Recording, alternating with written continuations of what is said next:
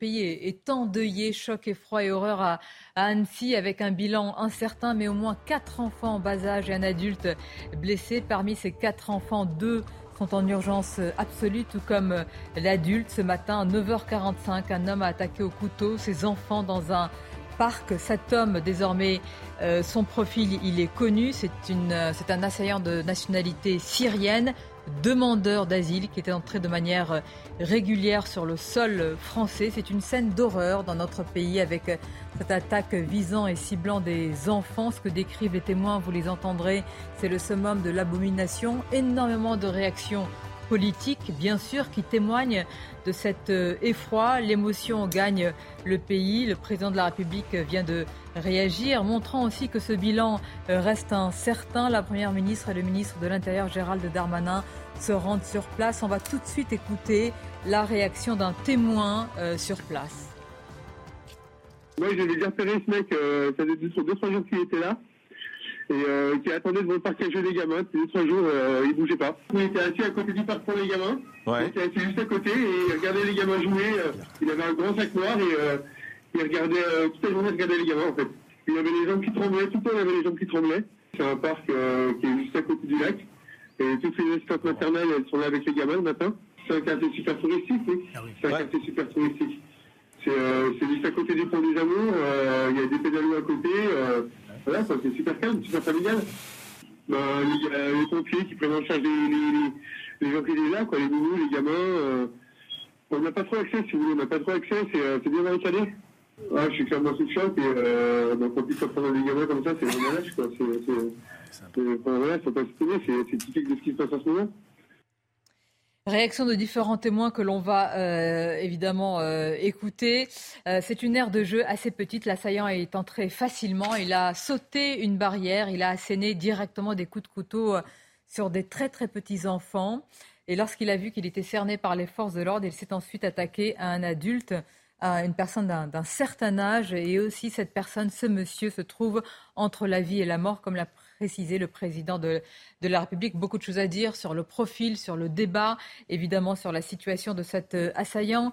Euh, Paul Melun, Régis Le Sommier, Georges Fenech, Maxime Thiebaud, Sandra Bisson, notre journaliste et Yann Bastière, délégué national unité SGP Police, euh, sont là. Peut-être d'abord, Yann Bastière, c'est d'abord nos pensées vont aux familles évidemment de ces enfants et de cette personne euh, adulte blessée. Et il y a aussi l'action des forces de l'ordre qu'il faut euh, saluer évidemment avec l'interpellation de cet assaillant, le sang-froid et, tout ce qui va avec dans une situation aussi compliquée, aussi dramatique. les témoins parlent d'une scène d'abomination. Sans-froid et professionnalisme des premiers intervenants, les premiers intervenants, les policiers du quotidien qui viennent sur, sur un acte abominable. Et ça, il faut leur tirer vraiment tout notre chapeau. Hein. Ils, ils ont fait le nécessaire pour maîtriser cet individu qui pouvait continuer son périple meurtrier bien longtemps et faire bien d'autres victimes. Ça, c'est une première chose. Et ensuite, eh bien, l'enquête débute. Alors elle débute avec des interrogations, euh, Georges Fenech, puisque le parquet national antiterroriste est en train d'évaluer la situation. On attend justement euh, que des critères soient pris euh, en compte déjà sur le mode opératoire. Hein, qui est utilisé avec cette attaque au couteau. Malheureusement, ce n'est pas nouveau dans notre pays. Qu'est-ce qu'on peut en dire en l'état de la situation? Bah, Si vous voulez, habituellement, le, parquet national antiterroriste prend un temps de réflexion avant de se saisir. Hein. Il analyse effectivement les éléments euh, constitutif de, cette attaque pour la caractériser ou non comme terroriste. Bon. Euh, manifestement, vous disiez le, modus operandi, hein, le, mode opératoire et la signature des attaques terroristes que notre pays a connues euh, depuis 2012. attaque par un, Syrien, même si on va analyser sa situation administrative, qui arrive donc de Syrie, de ces territoires qui a abrité évidemment euh, Daesh, même si territorialement ils ont été défaits, et puis attaque au couteau, évidemment. Hein. Donc euh, le mode opératoire porte la signature euh, de Daesh. Pour l'instant, il n'y a pas de revendication, c'est trop tôt, on ne sait pas s'il est lié ou non directement au groupe terroriste, mais en tout cas, tout laisse penser qu'il s'agit d'une attaque de nature terroriste. On le saura, je pense, dans le courant de la journée, si le parquet national antiterroriste se saisit ou non avec euh, ce qui ajoute euh, à l'horreur, euh, évidemment, Régis Le Sommier, ce sont des, enfants qui sont ciblés, qui sont touchés. Je voudrais qu'on reste d'abord sur l'émotion avant d'arriver sur les informations et le profil. C'est très important parce que depuis ce qui s'était passé à l'école aux Aratora, euh, les enfants n'avaient pas été ainsi ciblés et, visés. Non, et même on évoquait Daesh. Euh, c'est vrai que dans la grande période des attentats de Daesh, il y avait des projets d'attentats contre des, crèches, contre des écoles, mais Daesh n'était pas allé jusqu'à euh, commettre ces attentats. En tout cas, ça avait été esquissé à l'époque. Moi, je veux, je veux réagir surtout en tant que, père d'enfants en bas âge. J'ai accompagné, il m'arrive d'accompagner des, des classes, soit des sorties de roller ou à la piscine. Je peux vous dire que quand vous êtes parent accompagnateur, ou accompagnateur, vous êtes plutôt dans une perspective de leur, faire traverser la rue, euh, les amener euh, de l'école jusqu'à l'endroit, et ensuite, euh, ben, vous êtes plutôt relax. Vous n'êtes pas du tout dans l'idée que quelqu'un va arriver. C'est ça où j'imagine l'horreur qu'ont dû vivre les parents, et puis surtout que vivent les parents actuellement. C'est-à-dire qu'on confie ses enfants, on va au parc, on est dans l'innocence absolue. Et dans l'effroi le, et, le et là, quelles que soient les motivations de cet individu, je crois qu'il y a une volonté de frapper dans l'horreur qui est, qui est quand même absolument sidérante. De propager euh, la, terreur avec euh, des informations que nous avons euh, désormais, Sandra Buisson, à la fois sur le contexte de l'attaque et sur surtout le profil, évidemment. Oui, alors le contexte de l'attaque, ça s'est passé peu avant 10 heures euh, ce matin, euh, près du, Jardin de l'Europe à, Annecy. Cet individu a agressé euh, donc plusieurs enfants avec une arme blanche, plusieurs enfants âgés d'environ 3 ans. L'individu a été interpellé, aucun policier n'a été blessé dans, le cadre de cette interpellation. Le bilan actuel, qui a beaucoup évolué aujourd'hui, est pour l'instant de 5 blessés, dont 3 pronostics vitaux engagés.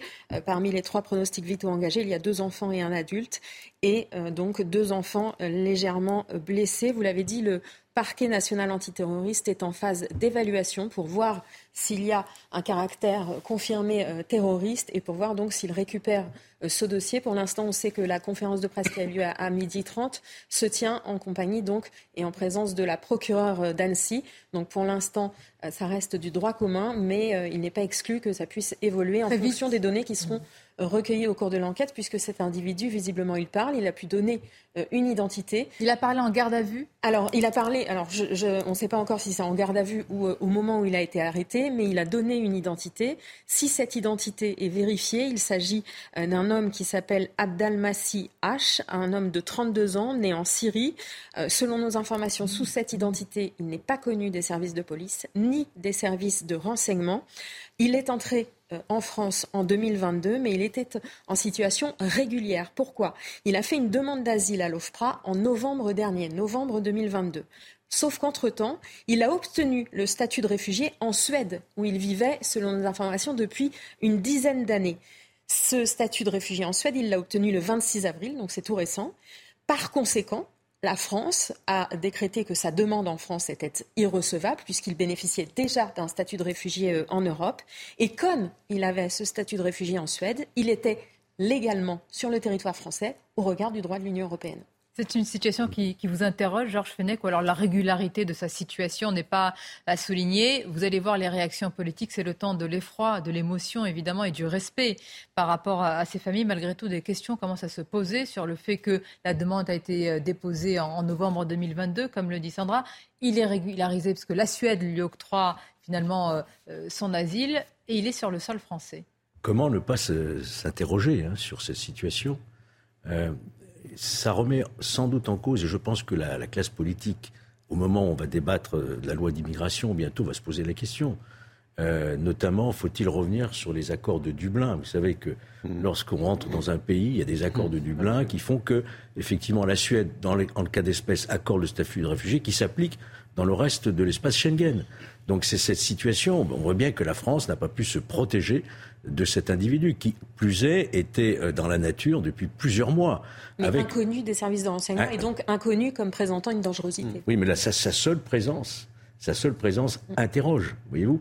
Et donc, je pense que là, il va y avoir effectivement une réflexion sur est-ce qu'il ne faut pas revoir ce statut des Dublinés, tels qu'on les appelle Est-ce que, euh, évidemment, la question se pose aussi du droit d'asile dévoyé pour beaucoup et euh, la possibilité pour la France d'avoir sous surveillance effective ce type d'individu et non pas le laisser dans la nature tel que manifestement il l'était. Quand vous dites dans la nature, et c'est cela où il y a une charge émotionnelle qui est une véritable déflagration pour tout le pays aujourd'hui, c'est-à-dire que cet individu, il, il, est entré dans un parc un parc accessible. Il n'a eu qu'à franchir une barrière pour accéder à des enfants qui n'ont évidemment rien demandé, qui sont dans une très grande vulnérabilité, même si elles sont accompagnées d'adultes. Et s'il est motivé par les, l'islam radical ou des idéologies, ce type d'idéologie, on peut imaginer que oui, il savait qu'il allait frapper et il l'a il a décidé délibérément. Vous savez que l'État islamique a toujours dit on peut prendre n'importe quel. C'était un de ses un de ses prophètes qui était son numéro 2, qui s'appelait Al-Adnani, qui avait dit prenez n'importe quel hmm. couteau, prenez n'importe quelle pierre, euh, prenez votre voiture et foncez euh, pour tuer euh, des hérétiques, c'est-à-dire nous.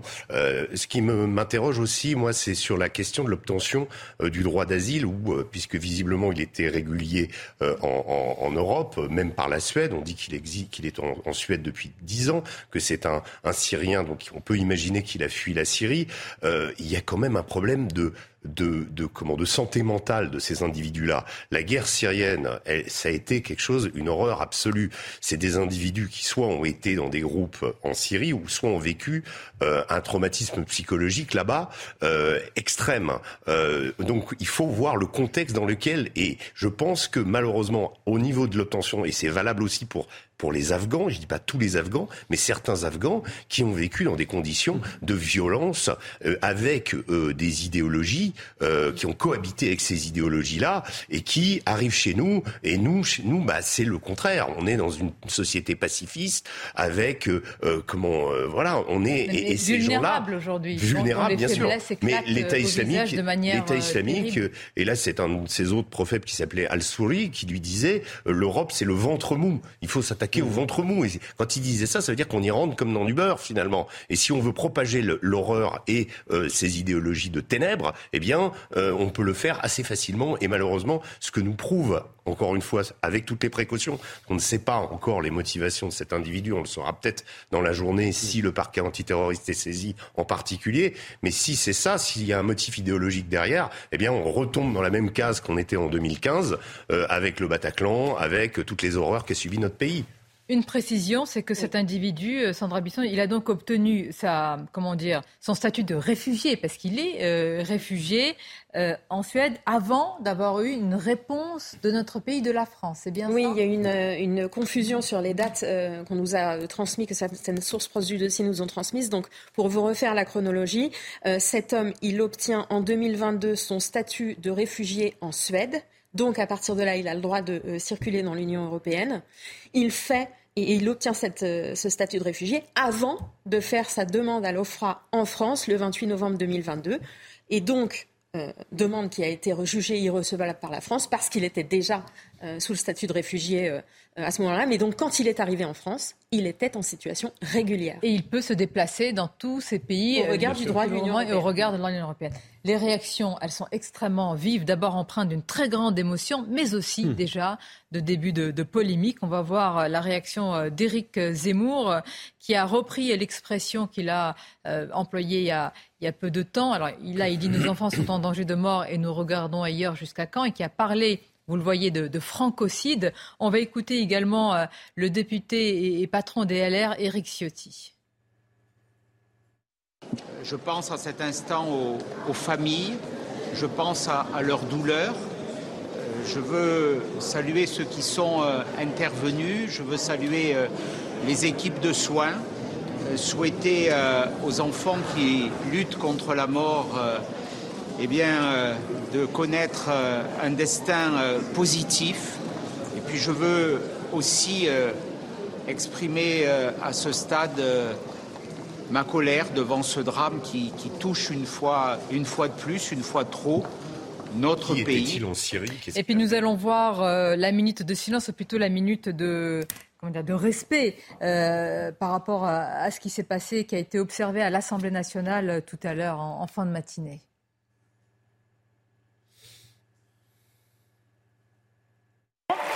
Je souhaitais euh, faire une intervention à la fin de la discussion générale. Il y a effectivement eu une attaque qui s'est déroulée euh, à Annecy. Il y a euh, plusieurs blessés. Nous ne savons pas beaucoup plus, nous n'avons pas beaucoup plus d'éléments d'information. Nous savons que l'assaillant a été neutralisé, qu'il a été interpellé. La première ministre se rend sur les lieux.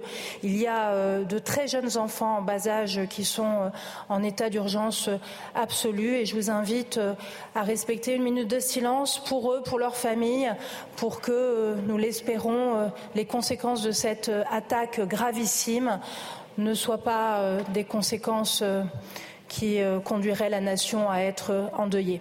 Je vous remercie.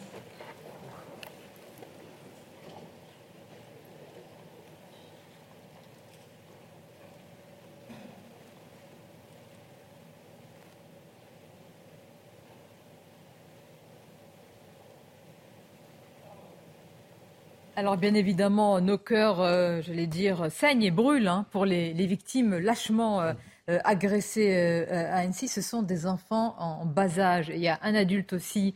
Le président de la République a réagi. Le bilan reste incertain, mais montre bien qu'à la fois une partie de ces enfants et ces adultes sont entre la vie et la mort. On ne peut pas faire l'économie d'un débat et il faut le faire parce que l'émotion est la plus forte. Malgré tout, il y a aussi l'aspect juridique et j'allais dire l'aspect d'accueil. Voilà peut-être un individu qui est en situation régulière, mais qui est accueilli sur le sol européen et qui attaque sauvagement des enfants. C'est cela qu'on retient, c'est tout. On pourra toujours mettre en avant qu'il est en situation régulière. La seule chose qu'on retient, c'est qu'il a été accueilli et pour répondre à cet accueil, il a attaqué sauvagement des enfants. Mais c'est vrai qu'il n'y a pas d'erreur dans la situation administrative française et dans euh, les démarches qui ont été effectuées par les autorités. Il y a peut-être une erreur aussi dans, le débat politique qu'on doit avoir depuis de nombreuses années. On a déjà fait le constat hein, que l'Europe est une passoire. Euh, on en a déjà longuement discuté et c'est vrai que là j'ai une émotion particulière, à la fois une pensée euh, pour les familles et pour les proches des, victimes et des personnes blessées, et en même temps une colère, une colère parce que le débat n'est pas pas réalisé, parce que le, colère le débat n'est pas tenu, parce que depuis de nombreuses années le président de la République aurait dû mettre autour de la table l'ensemble des dirigeants européens pour réformer euh, le droit d'asile et le droit d'immigration en Europe et que cela n'a pas été fait et qu'on en est au point où on peut avoir des personnes dangereuses sur le sol euh, national qui sont en situation en plus régulière. Mais alors qui a failli? Qui a failli? C'est quoi? C'est en Suède où on n'a pas euh, mesuré ou appréhendé la dangerosité? Je pense que c'est une, une, naïveté européenne collective. Une naïveté européenne pour vous? Oui, oui, bien sûr. Attendez, depuis, euh, depuis 2012, on connaît la situation en Syrie. On est arrivé à les neutraliser dans leur terrain, mais entre-temps, il y a eu deux attaques terroristes qui ont eu lieu en France en 2015 et d'autres en Europe et ensuite d'autres en France. Et entre-temps, on n'a rien qui s'est passé. Je rappelle quand même que M. François Molins, qui est le procureur général près la Cour de cassation, disait en octobre 2018, on a un cadre terroriste qui va changer, un cadre d'intervention qui va changer avec des actes qui vont devenir isolés il a décrit parfaitement ce qu'on vit aujourd'hui. Alors on va attendre de voir si euh, le mobile est terroriste, mais en tout cas la description y ressemble. C'est une effroyable attaque. Les, témoins qui vont se, relayer à notre antenne parlent d'une scène d'abomination. Yann Bastière, il y, a, une première question parce que cet individu a attaqué des enfants quand il a, semble-t-il, vu qu'il était euh, pris en, étau par les forces de l'ordre. Il s'en est pris à un couple et au monsieur de euh, qui est d'un certain âge. Dans ces cas-là, la question ne se pose pas. Il faut neutraliser. Euh, il ne s'agit pas euh, simplement d'arrêter. Il faut neutraliser. Et en des termes plus crus, il s'agit de, eh bien de, tuer, parce que évidemment là on est dans une situation d'urgence. Mes collègues auraient largement pu réagir de la sorte avec, dans le cadre de la légitime défense, du code de, de la sécurité intérieure, le périple meurtrier, ils auraient pu. Ce n'est pas le cas, semble-t-il. Il a été interpellé, ce qui n'est pas plus mal, ce qui va permettre de l'entendre de déterminer euh, ce qui l'a poussé à ces actes. Les premières auditions sont, en cours. Il y aura bien entendu une expertise. Il va falloir remettre ça sur le tapis, bien sûr. L'expertise psychiatrique de, de, l'auteur. Euh, il aurait largement pu être euh, neutralisé et abattu. Simplement sur l'expertise psychiatrique, c'est une vraie question. Et je vous la pose d'abord, et mmh. Sommier, j'arrive avant. quand on tue, et je l'ai dire à fortiori des enfants, oui, on est un déséquilibré, mais ça n'enlève pas potentiellement l'idéologie qui peut aller avec. Nous sommes d'accord. On ne peut pas dissocier et psychologiser aujourd'hui un débat à outrance. Bien sûr, on, a toujours tendance à excuser le terroriste en disant euh, c'est un déséquilibré ou essayer de jouer sur cette ambiguïté. Quand on, a ce type de combat, si c'est si avéré que c'est dans, le cadre d'un combat djihadiste, euh, eh bien euh, oui, on est à la base, il y a un déséquilibre certain chez la personne. Maintenant, ce qu'il faut dire et rappeler, c'est quand même que depuis un certain nombre d'années, il y, a eu je ne sais pas combien d'attentats qui ont été déjoués sur notre sol. Nos services de renseignement ont beaucoup progressé. Hein. Depuis l'époque du Bataclan, vous vous rappeliez euh, cette période terrible où on s'attendait à être frappé un peu partout et où le, le, le, comment, le califat de Daesh avait une empreinte territoriale. Il existait, il avait un bureau des opérations extérieures qui pilotait euh, ces attentats. Ces attentats, ils sont devenus plus rares. Pourquoi? D'abord parce que Daesh, territorialement, est devenu une guérilla. Il existe toujours, mais il n'a plus cette assise territoriale. Il ne peut plus diriger et projeter euh, des attentats en Europe.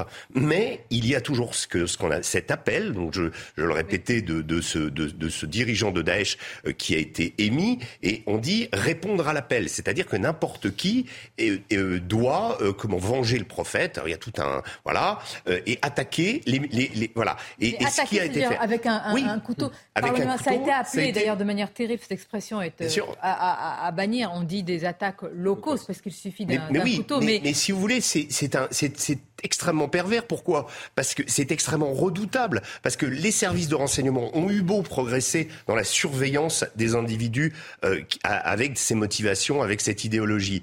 Il y a un certain nombre d'individus, on les connaît, etc. Ils sont surveillés. Ils ont leur portable est surveillé, leurs échanges sont surveillés, et souvent d'ailleurs, quand ils échangent entre eux, eh bien, ils se font arrêter.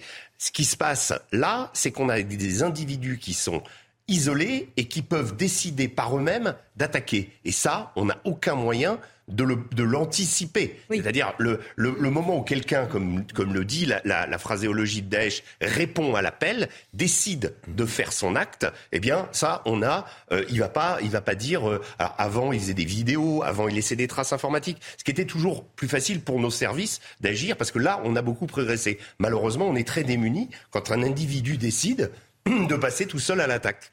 Nous sommes révoltés. Je pense que tous ceux qui regardent et tout le pays, il faut le dire, on est en colère. Je veux dire, chacun a sa propre colère, euh, froide, etc. C'est une vraie colère, je crois, et une révolte, Georges Fenech, quand ce sont des enfants en bas âge qui sont ainsi attaqués. Je crois que la charge émotionnelle qui traverse le pays va être vraiment, vraiment très profonde. Bien sûr, mais moi, je pense aussi aux responsables politiques aujourd'hui. Il y a la charge émotionnelle que nous partageons tous. Mais je voudrais quand même rappeler euh, que nous sommes aujourd'hui sous plan toujours Vigipirate, euh, euh, sécurité renforcée, risque d'attentat, pas euh, que nous avons eu ces déclarations répétées de Gérald Darmanin et également de Laurent Nunez, qui est patron maintenant, vous le savez, de, la, de la cellule antiterroriste à l'Élysée, et qui nous ont dit l'un et l'autre que la menace. C'est pour ça que je voudrais un peu nuancer ce que, ce que vient de dire Régis Sommier c'est que la menace exogène, elle, redevient un peu quand même d'actualité, car ils sont en train de reconstituer des forces, que ce soit en Syrie. N'oublions pas le régime des talibans. N'oublions pas aussi que nous sommes retirés quasiment euh, du, Mali et qu'il y a aussi des forces terroristes. Donc nous ne sommes pas à l'abri, surtout à l'approche des grands événements euh. Donc c'est bien cela, il faut bien rappeler. mais les nous sommes toujours sous la menace terroriste. Et ça vient nous le rappeler dramatiquement. Les politiques le savent. Parfois, on nous dit non, mais c'est un sentiment. Parfois, on nous dit attention, euh, c'est du euh, fantasme. Est-ce que, et sans pointer aucune responsabilité, évidemment, ce n'est ni le lieu ni le moment, mais Paul Melun, est-ce qu'on peut, dans notre pays, dénoncer avec colère, avec révolte, mais évidemment avec tout cela de manière continue, ce qui est euh, en cours quand on voit une telle sauvagerie aujourd'hui. Je crois que je suis comme la plupart de vos téléspectateurs et des Français à la minute à laquelle nous parlons, c'est-à-dire étreint par une très profonde colère. D'abord, il y a le choc, il y a l'émotion, on l'a dit, quand on entend que des enfants de 3 ans ont été euh, poignardés, ont pris des coups de couteau en France en 2023 dans un jardin d'enfants. D'abord, on a un profond choc, et après le choc, on a la colère. On se dit, mais il faut après cette colère, faire la généalogie euh, de ce drame, de cette attaque abjecte, abominable, de l'abomination. Et la généalogie, Georges a commencé à la faire fort justement tout à l'heure sur le sujet des accords de Dublin. C'est-à-dire que, euh, en temps normal, lorsque l'Europe semble à peu près paisible, et c'est tout à fait relatif, lorsque vous mettez sur la table un certain nombre de sujets au niveau de l'Union européenne, sur l'espace Schengen, sur les frontières, sur Frontex, sur les accords de Dublin, eh bien, euh, les œillères arrivent assez vite et un certain nombre de hiérarques européens vous disent mais vous attisez la haine, les passions tristes, l'Europe c'est la paix. Alors aujourd'hui, l'Europe c'est pas la paix. Et ce qui s'est passé là nous montre qu'il y a des failles dans l'organisation même de l'Union européenne et que ces failles, elles résident, le directeur de Frontex avait d'ailleurs démissionné, dans l'incapacité qu'a l'Union européenne à protéger ses ressortissants, à maintenir ses frontières et à gérer les flux populationnels entre les différents pays. L'exemple est là cet individu était en Suède depuis des années. Il peut arriver en France comme n'importe qui. Vous allez au pourtour de la France, les frontières sont totalement ouvertes partout. Au pourtour de l'Europe, c'est pas beaucoup mieux.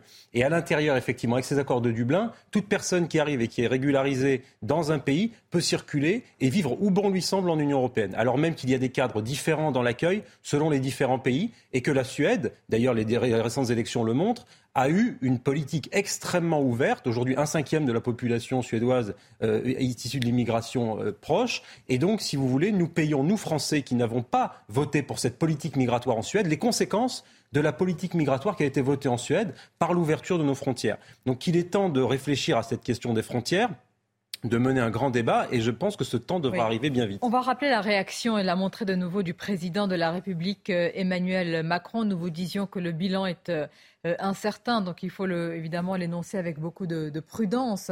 Mais euh, l'ensemble des personnes qui ont été blessées seraient entre la vie et la mort et donc ces quatre enfants également. On va rappeler, Sandra Buisson, le, le, déroulé des faits à partir de 9h45 ce matin, justement, dans ce, dans ce parc, dans cette terre de jeu à Annecy. Oui, on a un déroulé plus précis des faits. Ça s'est passé extrêmement vite. Le premier appel euh, passé à police secours, donc au, numéro 17, est passé à 9h41. Et l'interpellation de l'individu euh, intervient à 9h45, donc 4 minutes seulement avant qu'il ne soit euh, interpellé, maîtrisé par les policiers qui, selon nos informations, n'ont pas été blessés dans cette arrestation. Cet individu, donc, il est entré près du jardin de, de l'Europe s'en est pris directement à, plusieurs enfants, enfants en très bas âge, hein, âgés euh, euh, aux environs de, de 3 ans, n'a pas encore les âges précis, il les a euh, poignardés. le bilan actuellement, mais bien sûr il est susceptible d'évoluer, c'est 5 blessés, 4 enfants et un adulte. Parmi eux, 3 pronostics vitaux engagés qui concernent 2 enfants et l'adulte.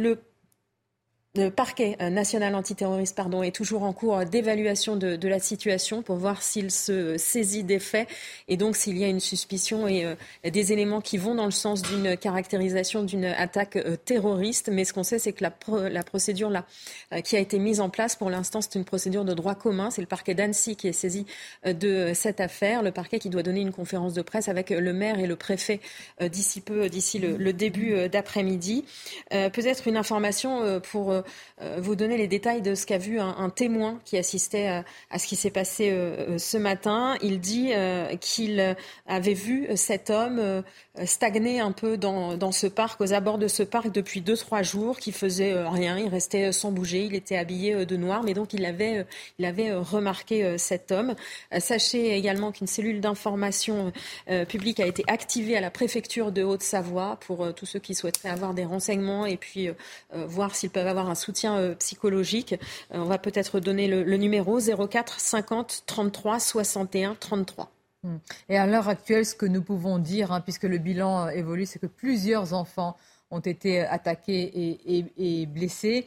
Il y a aussi, on va en parler, le, profil de, l'assaillant. Et puis, il y a aussi tout, le débat. Nous en avons parlé, Georges Fenech, individu en situation irrégulière, comme nous l'a dit Sandra Buisson la question qui se pose et la colère qui est la nôtre, c'est de savoir comment, comment malgré tout cet individu qui peut circuler euh, sur le sol euh, européen n'a pas été n'a pas été décelé comme étant potentiellement dangereux. Est-ce que finalement il est passé à travers toutes les fourches codines, même euh, en Suède, des éventuels, bah, tout le processus administratif? Est-ce que tout cela est assez, hmm. apparemment non, est assez sérieux, structuré pour que ces individus ne puissent pas errer sur notre sol ainsi Malheureusement, ce qui vient de se passer, euh, c'est la réponse à, votre question.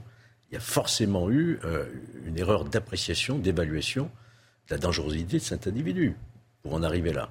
Attention à ne pas non plus euh, tomber tout de suite dans un débat folie ou pas folie mm. psychiatrique. Hein. Moi, je connais très très peu, ils sont très rares, les, auteurs d'actes de terrorisme qui ont été déclarés irresponsables.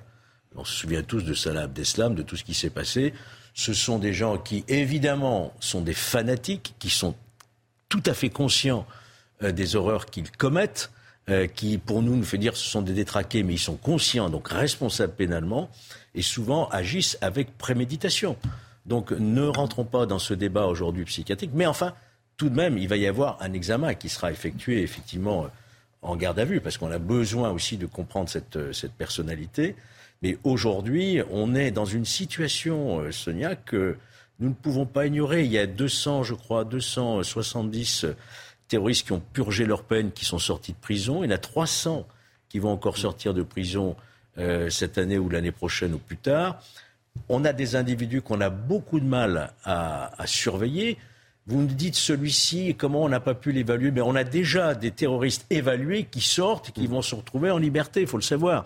En liberté, certes contrôlée par l'UCLAT du, du mieux que l'on peut, mais c'est difficile de contrôler quotidiennement, heure par heure, des individus qui sont même déjà passés à l'acte. Vous voyez la difficulté donc je crois que là, la classe politique va aujourd'hui, je l'espère, et comme beaucoup l'espèrent, s'interroger vraiment sur comment mieux protéger nos frontières, comment revoir ces accords de Dublin, parce qu'on est à la merci de n'importe quelle analyse à l'étranger qui fait qu'on récupère des individus qu'on n'a pas analysés nous-mêmes.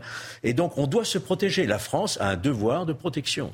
Alors peut-être une précision euh, sur euh, le, fonctionnement, effectivement, mais ça, vaut pour cet homme qui vient de Suède, mais ça vaut pour n'importe quel Français, puisque euh, la problématique, et c'est une problématique que les renseignements et les services judiciaire euh, terroriste, antiterroriste souligne depuis des années, c'est que désormais, euh, le risque majeur, ce sont des individus isolés qui passent à l'acte tout seuls, sans avoir fait signe de radicalisation, sans avoir échangé avec d'autres individus. Et donc, c'est impossible de les détecter en amont. D'autant plus si cet individu était inconnu du renseignement, inconnu des services de police. mais c'est tout ce qu'il a fait en Syrie, euh, cet individu, par exemple, parce qu'il vient de Syrie en tant que ça, réfugié. Euh, c'est tout qu'il a commis ou pas sur le sol bien, bien sûr, syrien. Et, dans quelles circonstances il était en Syrie Pourquoi il a quitté la Syrie euh, Puisque s'il l'a quitté il y a dix ans, on, peut, on, peut, estimer l'époque 2013 où c'était la pleine période de la guerre en Syrie et la pleine période de la radicalisation de certaines communautés là-bas. il a pu trouver,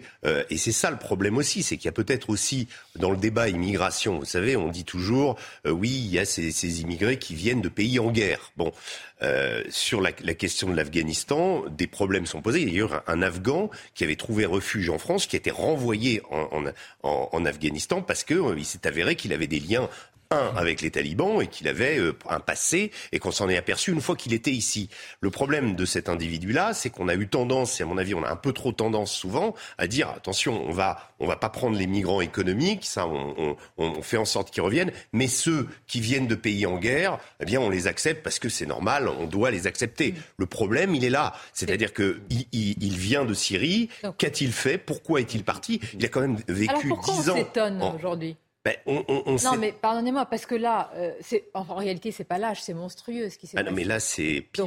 Donc, est-ce que c'est pas lâche, c'est monstrueux? C'est ben, je sais pas, moi, en termes de gradation dans l'horreur. On espère, on euh, prie que ces enfants euh, s'en sortent, mais si le, bilan grave et, noir, il l'est déjà quand même suffisamment. Là, la, question va se poser pas seulement de savoir s'il était en situation irrégulière, c'est comment ça peut se passer sur le sol français. Non, mais ce qui est, ce qui est effrayant, c'est qu'à chaque fois, on se dit, voilà, il y a eu des, attentats dans des stades, il y a eu des gens quand même qui ont euh, comment mitraillé à la Kalachnikov, euh, au Bataclan, euh, des, des, gens qui allaient à un concert. à chaque fois, avec Daesh, on a été, on a, on a fait toute la palette de l'horreur. Et toujours, on arrive à ce qu'il y a un individu qui va euh, aller encore plus loin, presque quelque part. Là, on, prie pour que les enfants survivent. Mais quand on vous dit euh, des petits-enfants de 3 ans euh, dont le pronostic vital est engagé, vous imaginez un petit peu ce qui est, dans quel état ils doivent être. Je veux dire, c'est quand même, voilà, y compris l'adulte qui a peut-être essayé de, de, s'interposer. quelques instants avec un. C'est juste abominable, il n'y a pas de mots. psychiatre qui nous attend, je le salue, c'est Thierry. Euh, euh, Monsieur Thierry euh, Delcourt qui est avec nous. Simplement un instant, parce que je voudrais quand même souligner, c'est important, Yann Bastiard, on a commencé aussi par, si je puis dire, rendre hommage à l'intervention des forces de l'ordre. Ça s'est passé extrêmement rapidement. Comment pouvez-vous nous décrire ces primo-intervenants, comme, comme on les appelle? D'abord, est-ce qu'ils sont formés, j'imagine, à une telle situation d'urgence? Et quand cela se passe en quelques minutes, comment, comment on est formé à cela? Ben, Sandra Buisson euh, le, déroulé le timing et la rapidité avec laquelle ça s'est passé. Un appel 17 à 9h41 et la neutralisation et l'interpellation de l'individu euh, 4 minutes plus tard, c'est formidable. Hein. On, entend souvent parler du flip bashing, des temps très élevés d'intervention des collègues. Là, on le voit, c'est extrêmement rapide. Sont-ils formés euh, euh, Peut-on être formé à ce genre d'intervention? Je ne le pense pas. Lorsqu'on arrive sur cette scène dramatique si les collègues ont, connaissance d'enfants en bas âge qui ont été poignardés, imaginez le, niveau de tension lors de cette intervention. Il vient de blesser potentiellement, je crois, c'était des personnes âgées également. Euh, la, rapidité et la databilité des collègues, je cherche, enfin, on ne sait pas encore, mais très probablement, je parle vraiment de cette pierre angulaire de la police nationale qui est police secours. On connaît cet appel 17 c'est formidable d'avoir réussi à, arrêter. Je reparle de ce périple meurtrier qui aurait pu être bien plus dramatique s'il avait continué à, pouvoir poignarder des personnes. Mm. Je trouve ça formidable. Je peux me permettre une observation sur la formation Vous le ferez dans quelques instants. Nous sommes avec le, docteur Thierry Delcourt, qui est psychiatre et psychanalyste. Euh, vous êtes souvent intervenu, docteur, sur ces cas extrêmes, sur ces cas terribles, euh, justement, d'attentats visant notamment des, des, des enfants. Alors, le traumatisme, là, d'abord, on pense évidemment euh, à la vie, mais il y a aussi tous les traumatismes euh, psychologiques, tout ce qu'ont vécu aussi les autres enfants dans ce parc, dans cette aire de jeu, qui ont assisté à une telle euh, situation. Cela, ça va être un énorme aussi processus, évidemment, qu'il ne faut pas minorer. Mais bien sûr, bien sûr. En tant que pédopsychiatre, j'ai rencontré à plusieurs reprises, malheureusement, des enfants qui ont subi de tels de tels actes d'agression, de, terrorisme, ça peut se passer dans d'autres circonstances. Ce qu'on remarque, c'est que plus l'enfant est jeune, plus le choc traumatique est compliqué. Ça veut dire, ça veut pas dire plus il est grave, mais plus il est compliqué, parce que quand un enfant de, de 4-5 ans euh, vit un traumatisme, il va pouvoir extérioriser, exprimer à travers le dessin, à travers voilà, et, au fur et à mesure, on va transformer le choc en une capacité de surmonter, plus ou moins, bien sûr, ce traumatisme. Par contre, tout jeune enfant n'a pas du tout cette, euh, euh, euh, dimension-là, et donc il vit dans son corps hein, et ce, traumatisme, et il va construire quelque chose d'extrêmement grave autour de l'agression subie, de la douleur, de, l'attaque, de cette violence. Et, c'est souvent beaucoup plus difficile ensuite de, construire, de reconstruire l'enfant après un tel choc traumatique. Il n'est pas question de faire une échelle de graduation de l'horreur, mais euh, docteur, c'est vraiment véritablement un pays endeuillé. Nous avons parlé de colère, d'effroi, de sommet de l'abomination. Les mots manquent quand il s'agit de décrire ainsi des, enfants qui sont attaqués euh, au couteau, qui sont poignardés, ces enfants en bas âge. Il y a aussi euh, là un véritable traumatisme. Notre pays qui subit déjà des chocs depuis assez longtemps, celui-ci, malheureusement, va rester gravé dans nos mémoires. Et oui, parce que sans prendre à l'innocence, sans prendre à, celui, celle qui est vraiment le, qui a le moins de défense, euh, c'est vraiment, euh, j'entendais tout à l'heure lâche, c'est à la fois lâche et monstrueux. Euh, voilà, ces enfants, toute leur vie est compromise par un tel acte, hein, parce qu'ils vont effectivement construire. Alors, on va réussir avec eux progressivement à, à, transformer le traumatisme en ce qu'on appelle un syndrome post-traumatique, c'est-à-dire avec, euh, il restera des angoisses, il restera un certain nombre de choses, mais tout de même, ça compromet la vie de ces enfants, euh, sur le plan bien sûr organique, vital, mais aussi sur le plan psychique. Évidemment, toutes nos pensées vont euh, à, ces familles qui, évidemment, sont dans l'horreur absolue, dans l'attente euh, euh, de ce pronostic vital qui est malheureusement engagé pour nombre des enfants blessés ce matin. Merci, docteur Delcourt. Maxime Thiebaud, alors, la situation est déjà posée par de nombreux responsables politiques. Faut-il revoir toute la, politique européenne d'immigration? Malheureusement, ce sont les mêmes, j'allais dire, débats que nous avons après ces chocs. Il y a une volonté de sursaut qui retombe comme un soufflet aussi rapidement. Euh, comment faire pour que justement cela ne soit pas encore le cas? On a eu le débat européen, je ne reviendrai pas dessus, mais depuis 2015, on a beaucoup modifié les textes légaux, l'encadrement d'intervention des policiers et des gendarmes. On a un article 435-1 du Code de sécurité intérieure qui a donné plus de prérogatives aux policiers. Et surtout, on a une formation. Moi, je suis officier de réserve dans la gendarmerie. Et depuis 2015, euh, j'ai vu passer, changer le fonctionnement. On a énormément de formations en tant que primo-arrivant lorsqu'il y a des périples meurtriers pour intervenir avec l'intervention la, plus graduée possible pour pouvoir neutraliser l'adversaire. Alors là, on n'a pas encore le rétex, c'est-à-dire le retour sur cette, euh, sur cette mission de ce matin. Mais en tout cas, on peut voir que ça a été euh, plutôt un succès de la part de ces policiers parce qu'en quatre minutes, ils sont parvenus à, neutraliser cet adversaire. Donc moi, je tiens à souligner vraiment cette montée en puissance et c'est la compétence de nos policiers et de nos gendarmes qui, euh, se déploient aujourd'hui. Après, ils ne peuvent pas faire de miracle et ils n'interviennent malheureusement que lorsque l'attaque terroriste, ou bien, parce qu'on ne sait pas encore, l'assaillant a commencé.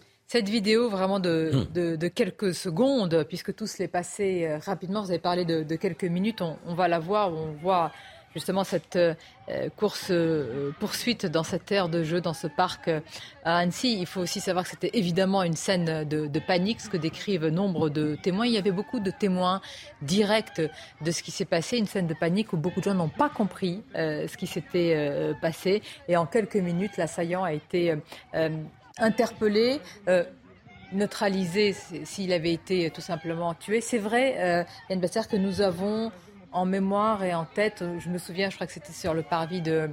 Euh, c'était à Paris, sur le Louvre, où c'était des, militaires hein, qui avaient, je crois, euh, tiré directement Notre-Dame dans les pieds, etc. Donc, cette euh, capacité d'intervention, je veux dire, elle ne pose pas question. Là, il s'agit évidemment de protéger. Ils ont pu j'allais dire, l'interpeller pour qu'il y ait le processus ensuite, mais ces primo-intervenants ne se posent aucune question quand il y a une telle situation de détresse et d'urgence. Aucune. On vient de rappeler le 435 euh, du Code de sécurité intérieure qui, arrive après les attentats, et notamment celui de, Nice, qui fait, qui fait beaucoup réagir le législateur.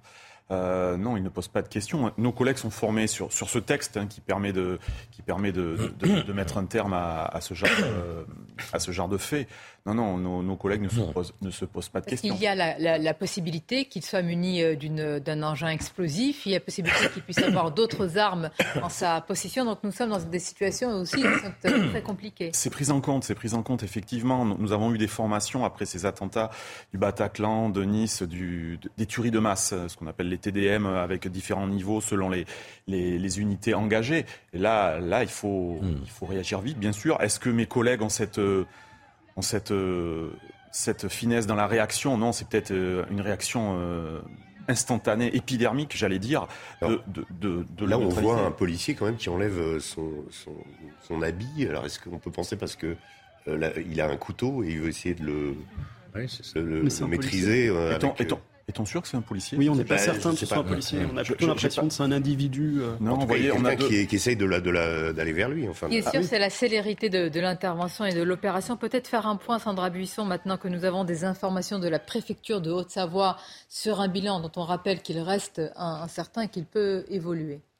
Oui, alors le bilan euh, actuel, c'est 5 euh, blessés, 4 euh, enfants et un adulte. Et selon une source proche du dossier, deux des enfants étaient dans une poussette quand ils ont été poignardé par le, suspect. il y a donc l'adulte qui est une personne âgée de, de, 70 ans qui était assise sur un banc, qui a été touché au cou. Il est en pronostic vital engagé. Euh, pronostic vital engagé aussi pour une victime de deux ans. Euh, il y a également une petite victime qui est de nationalité anglaise, âgée de, de 3 ans, euh, touchée également à coup de couteau. Une victime de 22 mois, de nationalité allemande. voilà pour les détails concernant Là, les. Il n'y a pas de mots, c'est glaçant. Les enfants touchés et la personne âgée.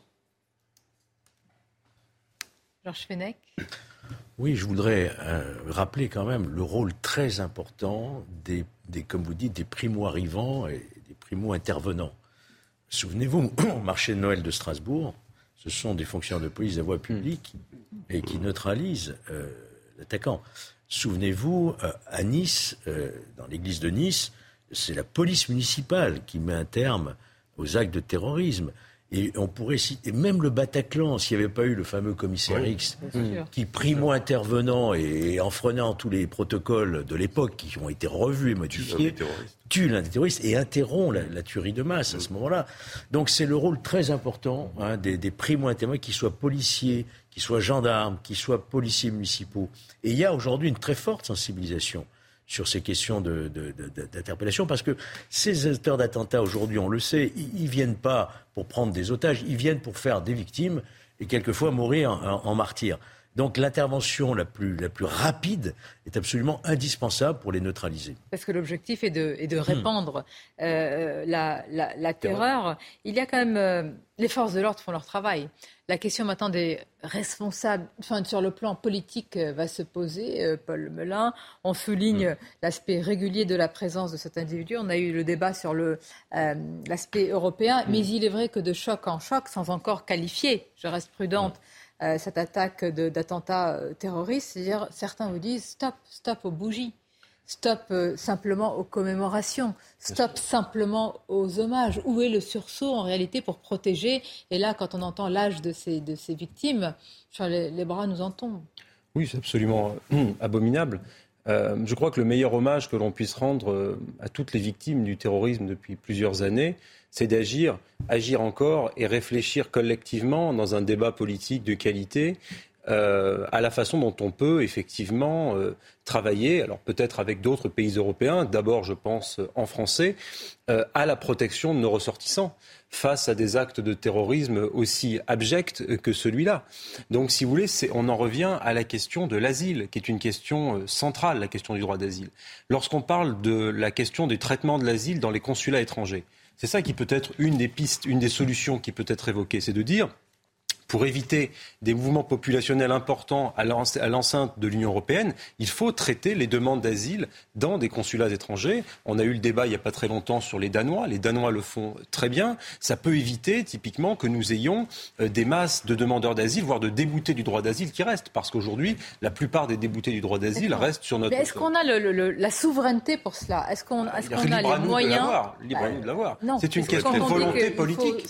mais on va avoir un débat sur Non, mais c'est une question de volonté euh, on va avoir un débat sur l'immigration à la rentrée. Je pense que c'est essentiel d'aborder ces questions-là et d'aborder justement cette. Mais si on n'a pas un débat européen, on ne pourra rien faire parce que le cadre européen va s'imposer sur la loi française. J'espère que dans le débat euh, sur l'immigration, il y aura aussi la question de la CEDH et, ah et, justement du, problème du blocage. Avec euh, impatience que le président de la République saisisse l'ensemble des chefs d'État et de gouvernement européens et dise faut qu'on remette tout à plat. Mais ça n'a pas, été fait. ce n'est pas possible d'avoir un débat strictement français sur l'immigration aujourd'hui. Absolument.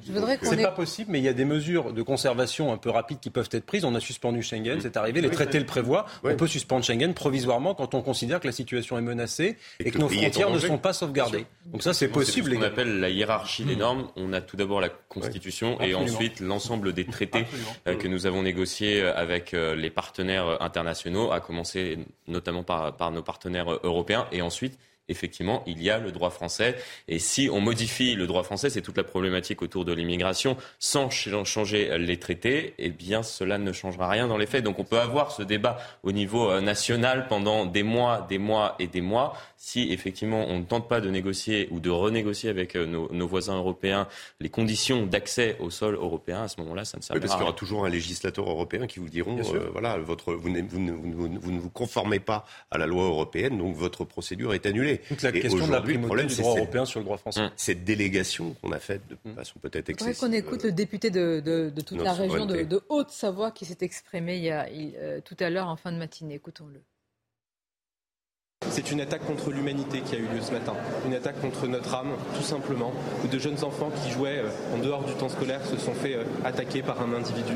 Et donc ce que nous voulons dire aujourd'hui, c'est notre solidarité d'êtres humains, d'Anéciens, de Français à leur égard. Et nous voulons aussi avoir une pensée infiniment reconnaissante pour les forces de secours, pour les forces de l'ordre, qui sans hésiter un instant, avec la rapidité qu'exigent les circonstances, se sont rendus sur place, sont intervenus, sont en train d'intervenir. Et j'appelle aussi les Français, les Anéciens, les personnes sur place à laisser les forces de secours, les forces de l'ordre intervenir. C'est vital, c'est décisif. Euh, encore une chose sur euh, le caractère euh, terroriste ou, non de cette attaque, mais enfin, quand même pour certains, compte tenu de la configuration de ce qui s'y passe, mais on va laisser ça le, parquet en juger. C'est vrai que Georges Fenex, cela prend du temps, c'est-à-dire qu'il faut qu'il y ait certains critères très précis qu'ils soient, qu soient cochés, qu'ils soient remplis pour que le parquet national antiterroriste soit saisi, sinon ce n'est pas possible. Oui, bah, les critères, on les connaît. Hein. C'est donc de, commettre des infractions dans le but de terroriser. Ce sont des infractions de droit commun. Le meurtre, l'assassinat, euh, l'attentat à l'explosif sont euh, au départ des infractions de droit commun, mais là, elles ont un but, entre guillemets, politique, hein, un but terroriste. Donc c'est ce que va rechercher le, le, parquet national terroriste. Et en même temps, euh, savoir si effectivement, parce qu'il faut quand même poser la question, est-ce que c'est quelqu'un qui a toutes ses facultés intellectuelles ou pas? Auquel cas ça pourrait éventuellement tomber. Donc euh, c'est ça qui va être recherché dans les heures qui viennent.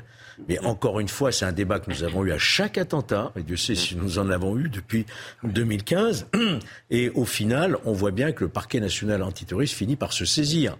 Et je pense que là, compte tenu du, du mode opératoire la gravité des faits et de, l'utilisation du couteau, etc., et de l'origine de l'auteur, le parquet national terroriste, dans le courant de la journée, à mon avis, va se saisir. Et pour une raison simple aussi de sa saisine, hmm. si je peux juste préciser sur la procédure, c'est qu'il a des moyens qui sont quand même plus importants qu'un parquet local euh, ne peut en avoir parce qu'il gère des questions de droit commun aussi. Moi, ce que je, voulais revenir hmm. sur l'individu lui-même, parce qu'il y a quand même quelque chose d'assez euh, incroyable dans cette histoire, c'est qu'il a vécu dix ans, dans les éléments qu'on a, il a vécu dix ans en Suède aurait très bien pu faire hmm. ça en Suède.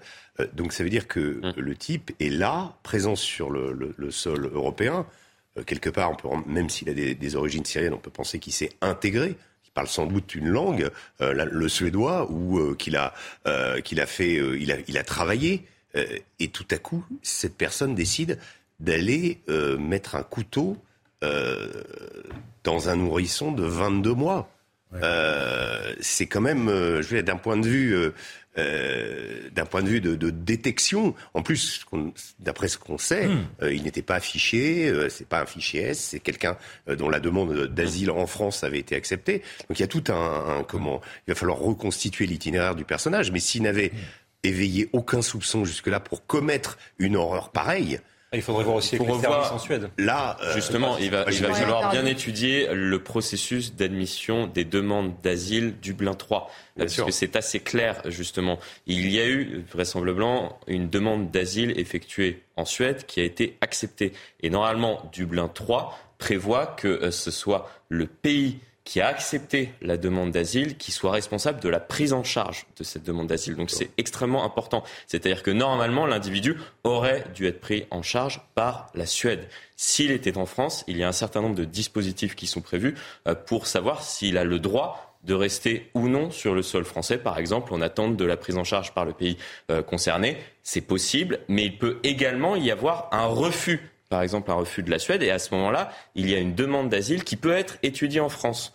Donc là, il y a quand même des, éléments euh, qui peuvent nous laisser penser qu'effectivement, il y aurait pu y avoir une interdiction donc de transfert vers la Suède. Donc euh, il, nous manque des éléments, mais, mais c'est intéressant justement de savoir pourquoi il y a eu cette première demande d'asile en Suède, pourquoi il y a eu une deuxième demande d'asile effectuée en France. Normalement, ce n'est pas possible avec, euh, avec Dublin 3, sauf dans certaines euh, circonstances. Pour ça que sur euh, l'écran, il y aura une conférence de presse du procureur d'Annecy à, 13h30. Je voudrais simplement revenir sur les réactions politiques extrêmement nombreuses. On va en voir quelques-unes mhm. s'afficher. On l'a montré tout à l'heure, on va y revenir.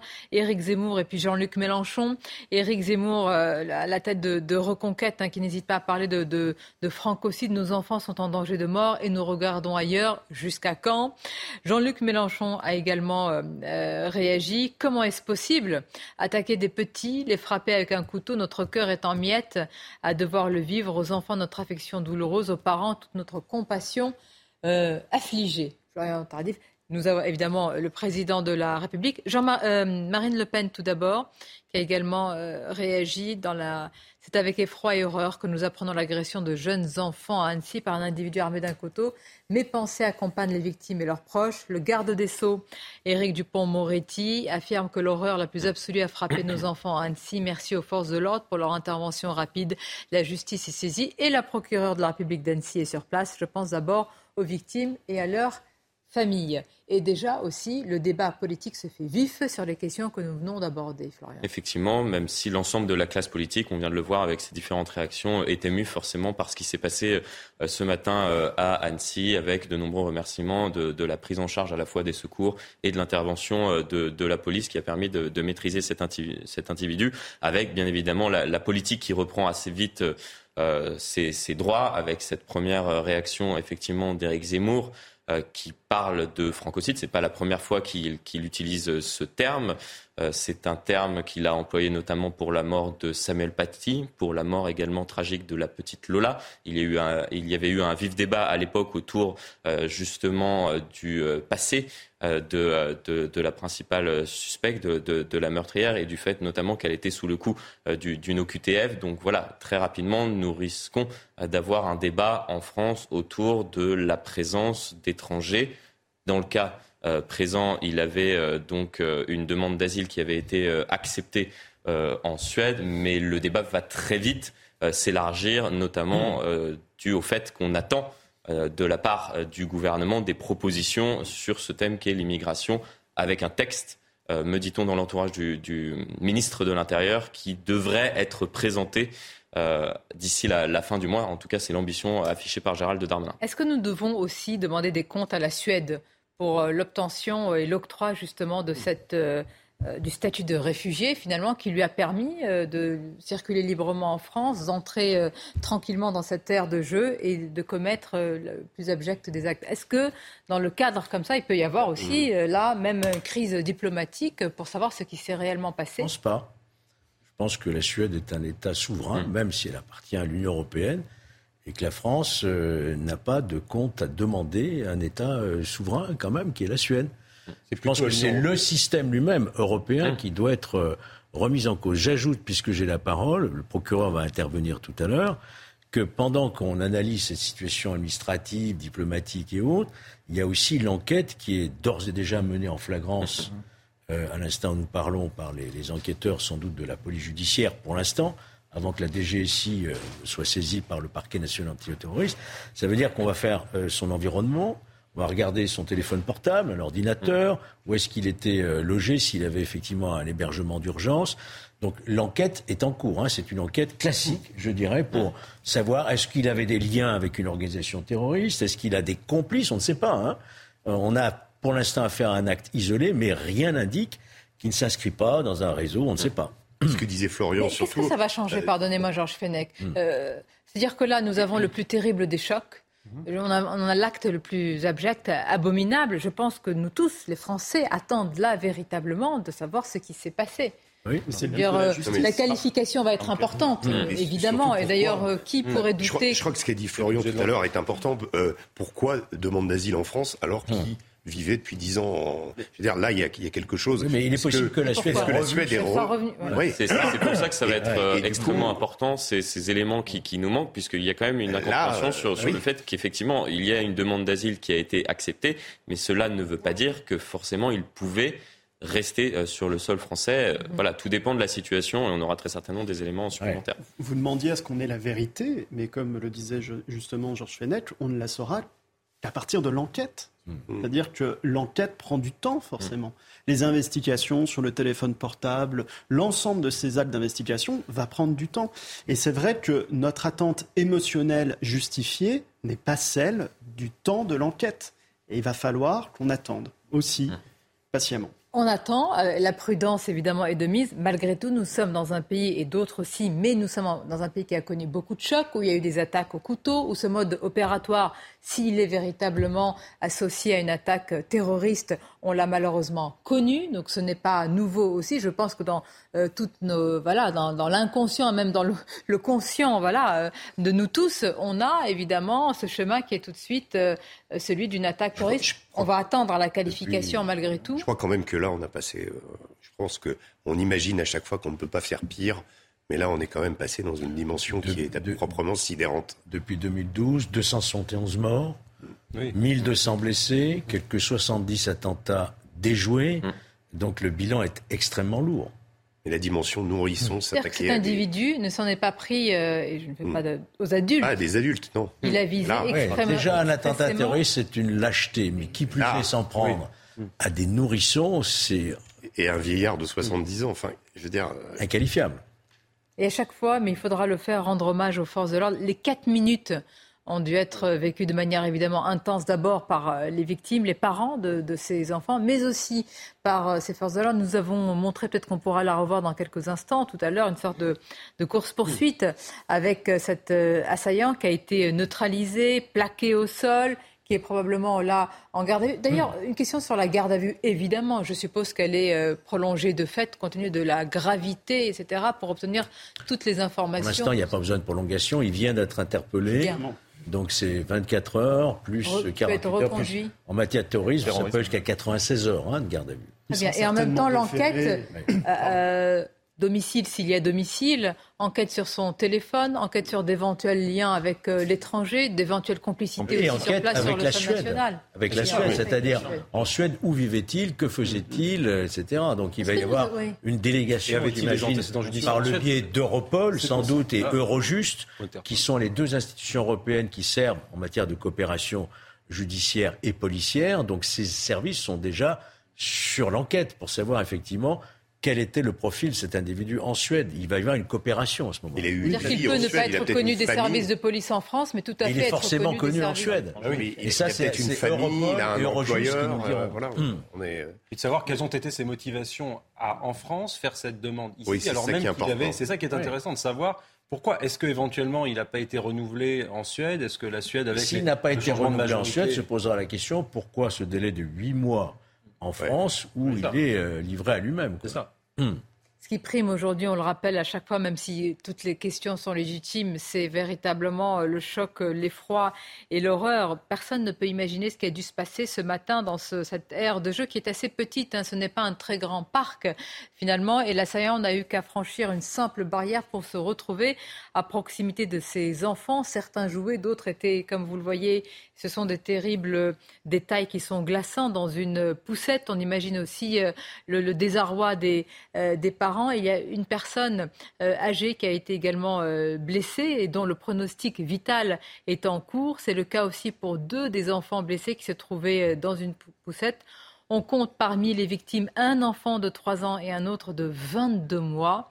il n'y a presque plus de mots et de qualificatifs pour décrire ce qui s'est passé. D'ailleurs, les mots se sont beaucoup succédés depuis ce matin jusqu'à président de la République qui parle de lâcheté, d'autres d'abomination. Euh, l'émotion a gagné le pays. Alors, Elisabeth Borne et euh, le ministre de l'Intérieur vont se rendre sur place, évidemment, pour traduire mmh. cette euh, émotion.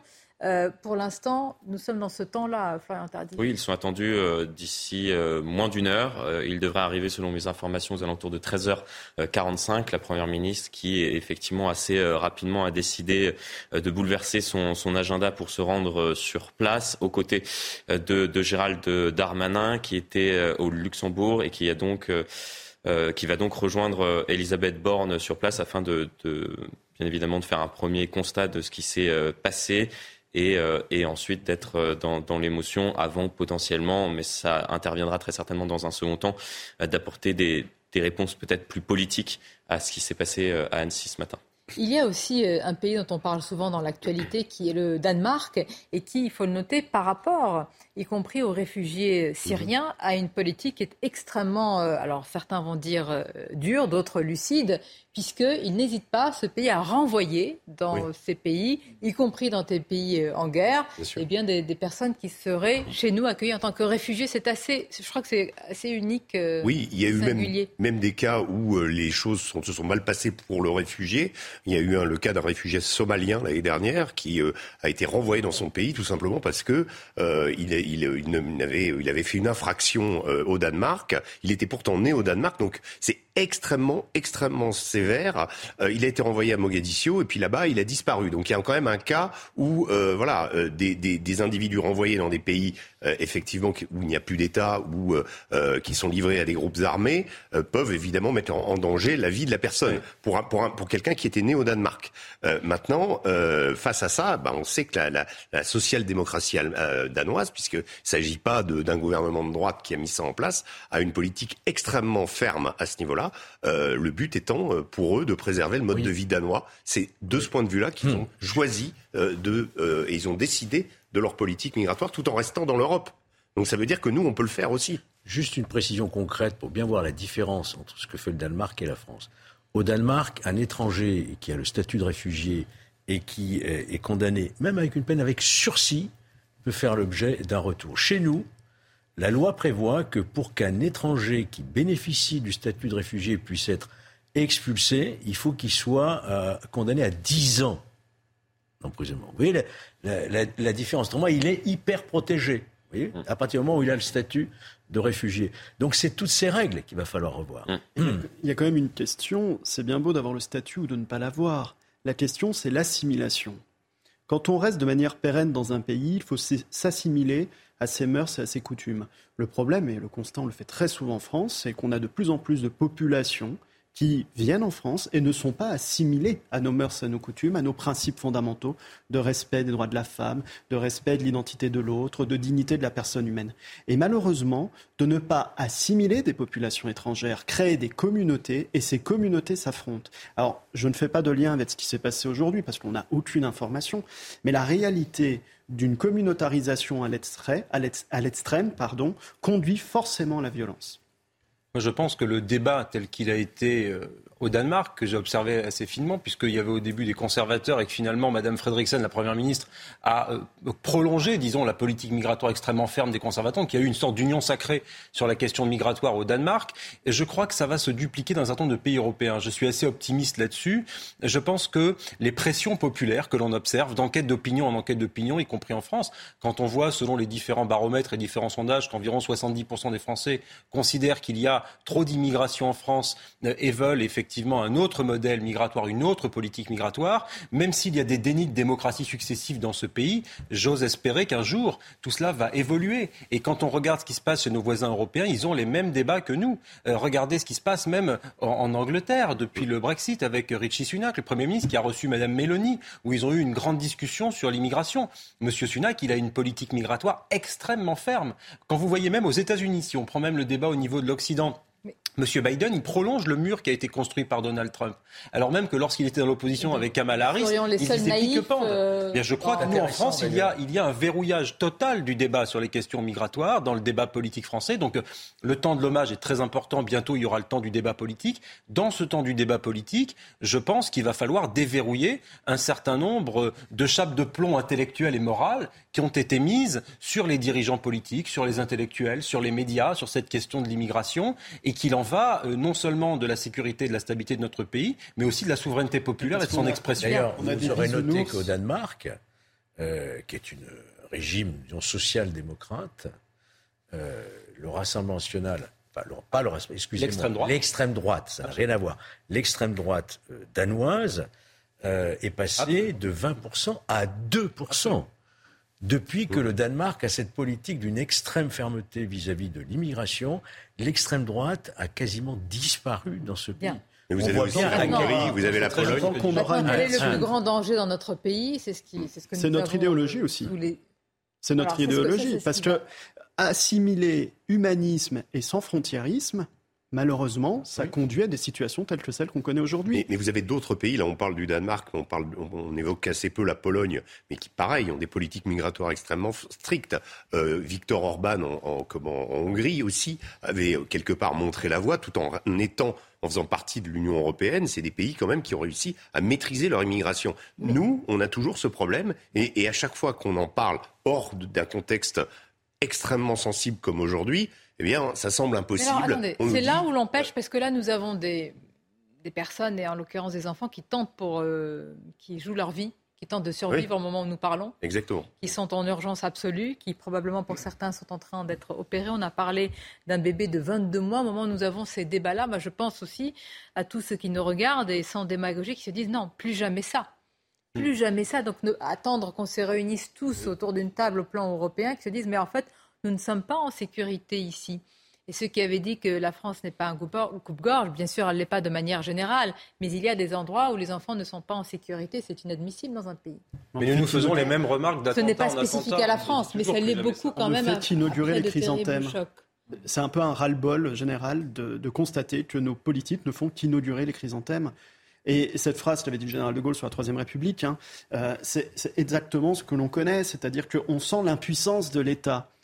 L'État est complètement dépossédé, Paul Melun disait très bien tout à l'heure, parce qu'il est prisonnier d'un dogme. Pourtant, vous avez euh, un policier sur ce plateau qui vous dit que les forces de l'ordre sont là, qu'on multiplie les effectifs, mm. que la sécurité, que la vigilance par rapport justement au risque attentat est, réelle. Mais les forces, de l'ordre, les forces de l'ordre ne peuvent pas résoudre les crises mondiales, européennes à elles seules. Ni elles les crises migratoires, le dernier, ni la politique migratoire, elles sont malheureusement des facteurs l'ultime carré fidèle à la République pour protéger la paix dans ce pays, et on leur fait porter un fardeau immense parce qu'ils arrivent au bout d'une chaîne où il y a moult défaillances, bien souvent. oui, moult euh, prismes idéologiques qui nous conduisent à la situation dans laquelle nous sommes aujourd'hui. Et effectivement, après, on envoie les policiers en première ligne et ils font extrêmement bien leur travail, bien sûr.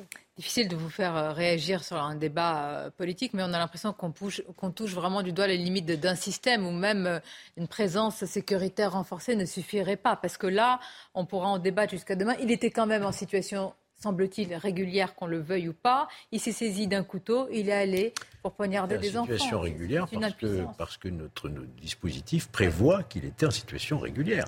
On pourrait peut-être changer de logiciel, comme on dit, de Mais façon à ce qu'il soit plus en situation régulière comment avec une telle facilité. Qu'il attende hein. huit mois avant d'avoir sa régularisation sur le territoire français. De toute façon, on n'est même pas capable d'exécuter une OQTF. Oui, déjà. S'il était avec les drames qu'on a connus dans certains cas, où on nous a taxé euh, certains de Et le garde, des Sceaux nous a dit, le garde des Sceaux nous a dit il n'y a pas longtemps qu'il y avait même des OQTF qui n'étaient pas euh, réalisables. on est face à une impuissance politique aujourd'hui. Les accords avec les pays du Maghreb, notamment, n'ont jamais été respectés, il faut, il faut le reconnaître. D'ailleurs, certains, j'entends même maintenant Édouard Philippe, qui euh, propose de revenir sur les accords bilatéraux de 1968. Donc on voit bien que, et même le Danemark a réussi quand même à négocier avec la, avec la Cour européenne des droits de l'homme, avec la Convention, certains dispositifs. Donc je pense que le moment est venu, après au moins une vingtaine ou je ne sais plus combien de lois sur l'immigration depuis une trentaine d'années, euh, de, de, de, changer complètement de braquet. C'est-à-dire de respecter bien sûr ce qui fait notre ADN, le droit d'asile, mais de le prendre tout à fait autrement et de ne pas le dévoyer. Au sens de la Convention Vous avez entièrement raison. J'allais dire de manière prosaïque comment maintenant être en sécurité. J'imagine, alors tous les Français qui nous regardent, mais ceux qui habitent cette ville, pour ceux qui la connaissent, Annecy, qui est une ville quand même paisible, tranquille, j'imagine que certains qui nous regardent aujourd'hui ont leurs habitudes avec leurs enfants dans ce parc, dans sa terre de jeu, que peut-être eux-mêmes, enfants, jouer dans, ce parc-là, qui ne reconnaissent plus du tout euh, ce qui peut se passer dans, leur ville et qui se disent qu'il y a une forme d'impuissance, que quelqu'un qui prend un couteau, malgré la célérité, l'efficacité, le professionnalisme de nos forces de l'ordre, il y a une forme de fatalité qui s'abat sur le nous. le, risque zéro, le risque zéro, est-ce qu'on peut l'évoquer totalement en France? Bien, sûr que, bien, sûr que, non. Ce qui est assez symptomatique aussi, vous venez de le dire, euh, Sonia, c'est notamment cette ville moyenne. Là, ça va toucher encore au plus profond notre, notre société. On n'est pas sur la promenade des Anglais à Nice et pourtant l'émotion a été terriblement forte. Ou dans les rues de Paris en 2015, on est dans une ville de province, au bord d'un lac, avec un paysage plutôt idyllique comme on le voit encore sur ces images, si ce n'est ces forces de l'ordre qui se déploient, avec deux enfants et une personne âgée blessée. Là, je pense que le, le mot de terrorisme prend encore plus d'ampleur sur ces villes-là. Je pourrais vous rappeler Saint-Étienne-du-Rouvray. Tout à fait. Je pourrais vous rappeler Romans-sur-Isère. Je pourrais vous rappeler Rambouillet dans nos rangs. donc il n'y a pas que les centres urbains. Hein, il y a non, aussi non, non, bien sûr. Mais là, on peut imaginer quand même euh, ce qui doit se passer à Annecy. Quoi. Ça doit être euh, cette petite ville, ce parc euh, idyllique avec ce et puis la, la, la, la terreur. Il y a une distorsion entre l'image qui nous est renvoyée, cette journée paisible ensoleillée et, l'horreur absolue qui s'est passée. Et, les, gens là-bas qui doivent attendre la conférence de presse, je pense, pour essayer de savoir comment une horreur pareille a pu se passer chez eux. Un tel degré de barbarie est d'autant plus violent à encaisser pour nous autres Français que nous sommes dans un pays précisément paisible, en paix. Enfin, c'est notre ADN, le, droit aussi à la tranquillité publique à, mener une vie paisible. Le problème, c'est qu'effectivement, on en revient à notre débat sur les frontières.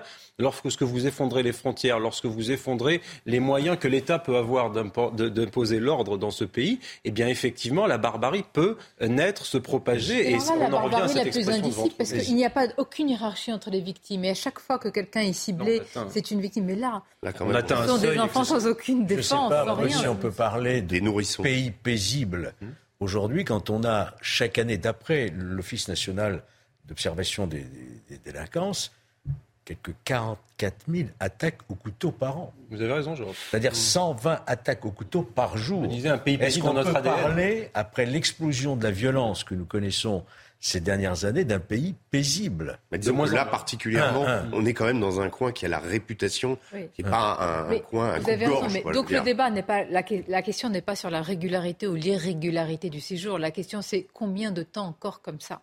Est-ce que c'est possible de continuer avec une telle politique? C'est ce que vous disiez depuis tout à l'heure, Georges Fenech. La question n'est plus, il est rentré, il est en situation régulière. On voit bien qu'il y a une... Pour ce gouvernement, actuellement, une fois que le débat sur les retraites maintenant est derrière nous, c'est vraiment, on est au pied, ils sont au pied du mur. Hmm. Parce que le prochain texte, c'est l'immigration. C'est là, on va voir la capacité du gouvernement à pouvoir faire accepter par une majorité au sein de l'Assemblée nationale un texte qui soit suffisamment protecteur face, d'une part, à la délinquance du quotidien, la violence du quotidien, mais également à cette menace qui pèse toujours sur nous et qui vient d'extérieur. Donc là, je dirais que politiquement, il y a un rendez-vous euh, politique qui va être déterminant pour la suite de ce quinquennat. C'est vrai ce que vous dites, Georges, et j'ai l'impression que l'histoire se répète tragiquement dans l'action politique, parce qu'effectivement, vous le rappeliez, il y a eu une vingtaine de lois immigration ces dernières années, et qu'à chaque fois que nous sommes au pied du mur, on, dit, on rappelle toujours dans cette expression, on dit le gouvernement est au pied du mur sur la question migratoire, il va agir. on l'a dit pour François Hollande, on l'a dit pour Nicolas Sarkozy, et, jamais personne n'a une ville martyrisée par euh, l'état de, de, vraiment de la situation et des enfants qui sont en train de lutter, qui sont entre la vie et la mort des nourrissons, en particulier pour euh, vivre et survivre. Donc je pense que là, la charge émotionnelle, passer à autre chose avec des bougies des commémorations va être très très difficile. Donc on verra comment cela ça va se passer politiquement. Tout d'abord, on va rester sur les faits. Sandra Bisson, avec peut-être de nouvelles informations ou confirmations de votre part? Oui, alors ça c'est plutôt euh, sur le profil de cet euh, individu et effectivement sur son parcours euh, administratif. Donc pour revenir sur son identité, l'identité qu'il a déclarée c'est celle d'un homme se nommant Abdalmassi H, de 32 ans, né en Syrie. Sous cette identité, il était inconnu des services de police et de renseignement français. Quand il a été interpellé, il s'exprimait en anglais. Il est, selon nos informations, entré sur le territoire en 2022. Il a demandé l'asile en France à l'OFPRA en novembre dernier, le 28 novembre, sauf que la Suède lui avait déjà, avant cela, euh, accordé le statut de réfugié euh, là-bas. Euh, ce qui fait que sa demande en France était irrecevable. C'est ce qu'a donc déclaré l'OFPRA il y a très peu de temps, puisque c'était le 4 juin. Entre le moment où il fait sa demande à l'OFPRA et le moment où il est à la réponse de l'OFPRA, il est donc en situation régulière puisqu'il est en attente de la décision euh, administrative. Euh, cet homme, on sait que précédemment, il vivait en Suède, il était résident depuis 2013. Pardon. Il a même fondé un foyer puisqu'il s'est marié euh, sur place avec une Suédoise et qu'il a eu un enfant avec elle, de nationalité suédoise également. Tous les deux ne sont pas en France euh, aujourd'hui. Euh, voilà, il faut savoir que, euh, vu le statut de réfugié qu'il avait en Suède, il avait quelques mois pendant lesquels il pouvait résider dans un autre pays de la zone Schengen avant de devoir justifier de conditions de, ressources et de logement. Mais effectivement, entre la demande faite en novembre et la réponse il y a quatre jours, le 4 juin, il était en situation régulière. Vous nous direz pourquoi euh, il a déposé euh, deux demandes. Est-ce qu'il est qu'il sait qu'il peut avoir plus facilement ce statut de réfugié dans, euh, dans un autre pays que la France? Pourquoi cette double demande, Georges Fenech? Alors c'est Je pense qu'il manque quelque part, il manque sans doute une information que nous n'avons pas encore. Pourquoi effectivement a-t-il fait cette nouvelle demande en France En France, alors qu'il l'était déjà effectivement. Et pourquoi passer à l'acte si c'est un individu Il nous manque quelque chose. Est-ce que le statut ne lui avait pas été retiré hmm. en Suède, Selon nos informations, il était toujours, il avait toujours ce statut. Pourquoi cette nouvelle demande Il était, il était toujours, il n'était pas nécessaire. Oui, mais peut-être qu'il avait envie il était de toujours marié avec, faire une demande en Il était toujours marié en Suède. Oui. Après, euh, ce qu'il faut aussi savoir, enfin, il y a d'autres choses qui semblent assez étranges dans, dans ce dossier. C'est euh, si c'est un individu euh, qui euh, parce qu'on se pose toujours la, la, la, question du caractère terroriste. Vous savez que le mm. parquet national antiterroriste n'est pas encore saisi. Pour l'instant, il est en évaluation. Ça peut changer. Mais la question, c'est si c'est un individu qui s'est radicalisé. Alors, euh, il n'était pas connu des services de renseignement français, donc pas connu pour cela. Mais s'il était radicalisé, euh, pourquoi il n'est pas passé à l'acte avant? Puisque effectivement, il était dans des pays européens depuis 2013. Nous sommes sur place avec notre journaliste Olivier Madinier. Olivier Madinier, d'abord, c'est l'effroi, le choc et l'horreur, évidemment, à Annecy, où on voit il y a véritablement une dichotomie entre euh, cette, ce que l'on voit, cette image avec cette ville qu'on connaît, qu'on a connue paisible, et l'horreur qui l'a frappé ce matin. Que vous disent évidemment les habitants? On imagine, on imagine la, la profondeur de leur, euh, de leur interrogation, de leur émotion ce matin. Ah oui, absolument, vous avez raison. Quand on voit euh, ce lac d'Annecy absolument euh, magnifique au pied des montagnes, on a du mal à imaginer euh, la violence de ce qui s'est passé ce matin à cet endroit, juste derrière la pelouse que vous voyez à l'image. Et alors, vous voyez, le périmètre de sécurité est très large. Il est maintenu par les forces de l'ordre, mais derrière, derrière les rubalistes de la gendarmerie et de la police, beaucoup d'habitants d'Annecy qui sont sous le choc, qui sont venus. C'est le, le qui est, vraiment un endroit où tous les habitants d'Annecy se retrouvent régulièrement sur les bords, les bords de ce lac d'Annecy. Et c'est vraiment le choc de la part des habitants de, ce qui s'est passé dans ce square, ce square derrière le pont des Amours à proximité de la mairie. Tout le monde ici à Annecy connaît, ce square et, et une dame nous disait, moi je vais tous les matins me reposer dans ce square, lire le journal et elle est arrivée quelques quelques minutes après euh, les faits et elle n'a pas pu euh, pénétrer dans, dans ce square. Alors à ce stade, euh, le, le ministre Elisabeth Borne est attendue sur place, accompagnée de Gérald Darmanin et le préfet et le maire d'Annecy devraient tenir une conférence de presse aux alentours de 14h45 et nous allons évidemment suivre avec beaucoup, beaucoup d'attention cette euh, conférence de presse. Il reste des éléments. Georges Fenech, vous l'avez souligné. Pourquoi y a-t-il eu ces deux demandes auprès de la Suède et auprès de la France? Néanmoins, nous avons des éléments objectifs sur cet individu qui aurait 31 ou 32 ans, qui est de nationalité euh, syrienne, qui est donc euh, réfugié, qui est entré régulièrement sur le sol français. Cela n'enlève en rien hein, tout ce que nous avons dit sur les dysfonctionnements finalement euh, de cette de cet euh, asile qui devient pour certains quand même euh, une sorte de filière dévoyée aujourd'hui dans, notre pays. Est-ce qu'on peut le dire ainsi? Bien sûr qu'on peut le dire ainsi. C'est pas nous qui le disons. D'ailleurs, c'est même le gouvernement, le ministre de l'Intérieur, qui l'a dit qu'il va falloir réduire d'ailleurs le nombre de recours qui sont actuellement de 10 ou 12, je ne sais plus, à 4, ce qui est déjà, à mon avis, beaucoup. Encore 4. Donc il y a un dévoiement parce que, évidemment, pendant ces recours qui sont, je le rappelle, suspensifs d'exécution, l'individu s'installe. Quelquefois, euh, euh, et devient père d'un enfant, par exemple. Et donc, ça crée des situations où on ne peut plus quasiment expulser, sans compter que les OQTF ne sont pas exécutés.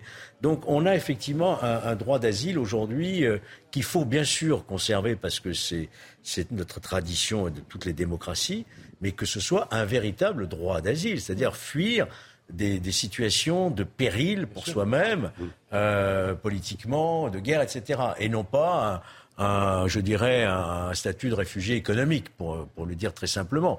Donc il faut que nous revoyions toutes nos procédures et pourquoi pas effectivement l'idée qui est aujourd'hui soutenue d'une demande qui soit faite à l'extérieur du pays. Mm.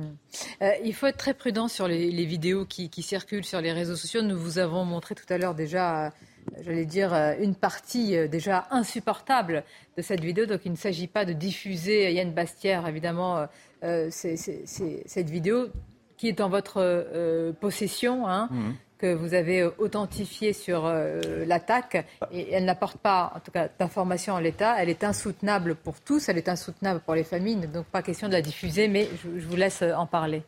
Ben oui, elle circule un petit peu sur les réseaux sociaux. Apparemment, elle est disponible. On, la trouve un petit peu partout. Elle circule. Elle arrive, elle arrive en ma possession. Je pense qu'elle va circuler beaucoup. Elle est glaçante à ne pas, surtout pas diffuser, parce qu'elle peut servir également à mes collègues enquêteurs. Euh, il y a des éléments qui sont, qui sont effroyables, hein, effroyables. On voit la détermination de l'individu.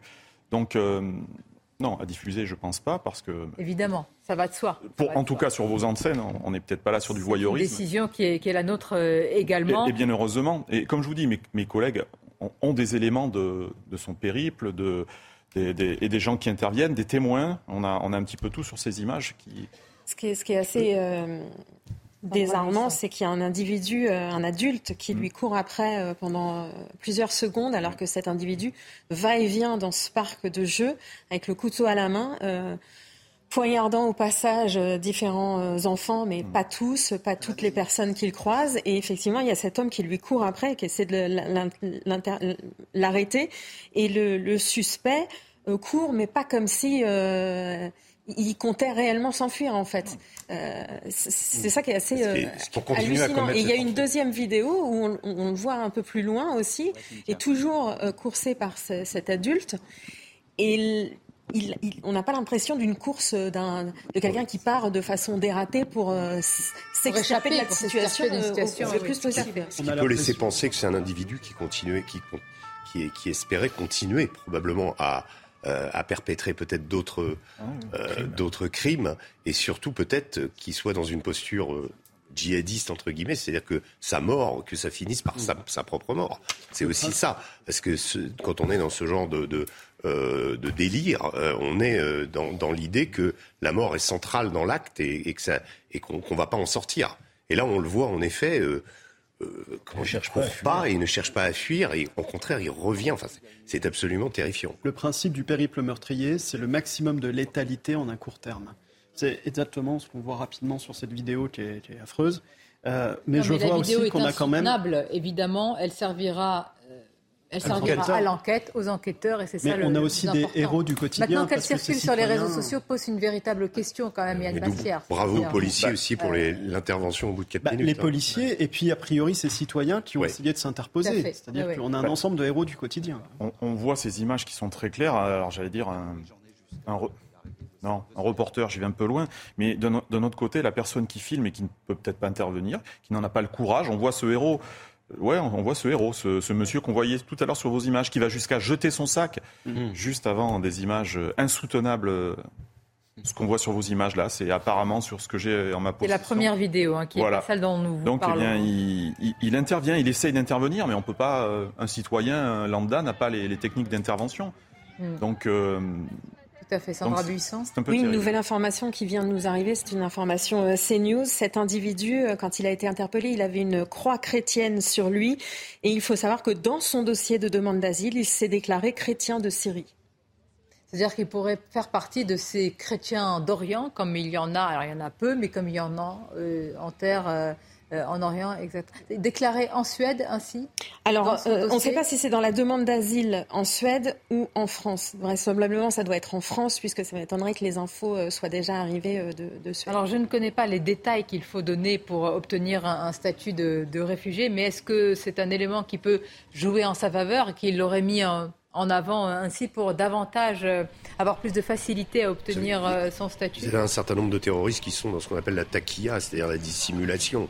Euh, avant de perpétrer un acte, il faut se comporter comme si on était un individu normal. Cet individu avait une vie de famille euh, en Suède. Euh, Sandra Buisson, il était installé. Il avait une famille, c'est ça qui était étrange, c'est que ce foyer qu'il a fondé en Suède, hein, on sait qu'il y vivait depuis 2013. Il s'est marié avec une Suédoise, il a eu un enfant avec cette femme, cet enfant est de nationalité suédoise, et on sait que cette famille n'est pas en France avec lui. Donc pourquoi était-il venu en France? S'était-il séparé?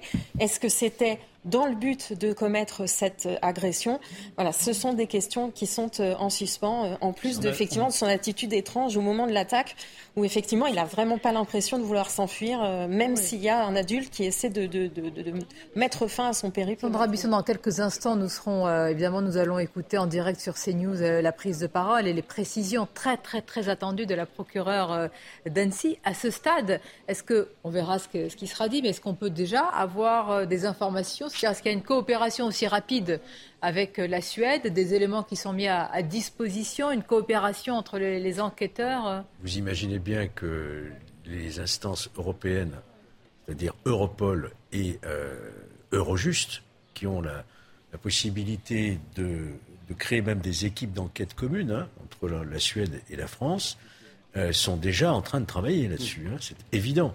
C'est évident qu'il y a déjà des enquêteurs suédois qui sont en relation avec le parquet, j'imagine, euh, de, Copenhague, et déjà en relation avec le parquet d'Annecy, voire même peut-être avec le parquet national antiterroriste, qui pour l'instant officiellement ne se saisit pas, mais tous les services sont en état d'alerte. Tous les services de renseignement suédois et français, bien sûr, vont coopérer.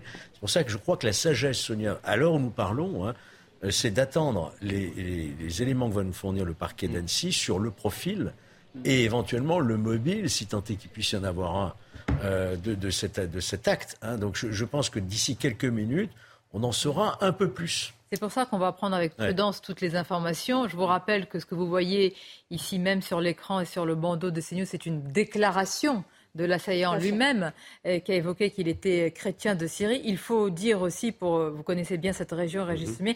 qu'il y a hein, des réfugiés syriens chrétiens en grand nombre et qui sont très euh, largement réfugiés, par exemple, dans les pays voisins. Je pense à la Jordanie. Et ces mêmes réfugiés syriens chrétiens avaient souvent demandé l'aide au pape, je me souviens, pour pouvoir justement mhm. fuir le pays, aller en Europe notamment ou dans les pays limitrophes. Ça reste une déclaration à l'heure actuelle. Il y a eu plusieurs phases dans la guerre de Syrie. Vous savez, au début, euh, les chrétiens, c'est un peu le canari dans la mine à chaque fois. quand il y a justement ces phénomènes djihadistes, c'est les premiers, les premières victimes. Donc, vous savez, quand il y a eu la guerre civile syrienne, les chrétiens, au départ, certains chrétiens ont participé à, l'opposition, ils ont été euh, euh, dans le camp rebelle, et puis, à mesure que celui-ci s'est radicalisé, ils ont eu tendance plutôt à, à, rechercher une protection euh, de la part du gouvernement. Donc ça, a été très ambivalent. Plusieurs chrétiens, en effet, des, beaucoup de chrétiens ont, ont, quitté le pays. Certains aussi pour échapper à la conscription, c'est-à-dire à, l'obligation d'être dans l'armée syrienne. Hein. Ça aussi, ça a été un des motifs. Maintenant, est-il réellement chrétien ou est, et c'est-il justement Il va falloir qu'on fouille son passé. Là, c'est pas simplement euh, ce qui s'est passé en Suède, c'est pas simplement l'installation, la vie qu'il avait là-bas, l'itinéraire. Évidemment, ça va être vu, mais s'il a quitté la Syrie en 2013, encore une fois, je répète, en 2013, on est en pleine période euh, de l'insurrection en Syrie. On est en pleine guerre. Euh, Est-ce que nous avons les moyens de savoir ah bah qu'il a fait sur place D'où il vient en Syrie, euh, dans quel camp il a été, quel a été peut-être le, le, le, traumatisme qui a fait qu'il a dû quitter la Syrie. Était-il comment à Alep, dans, dans l'est d'Alep Était-il comment dans, dans, à Damas Je veux dire, c'est quand même dix ans de guerre civile la Syrie avec 500 000 morts.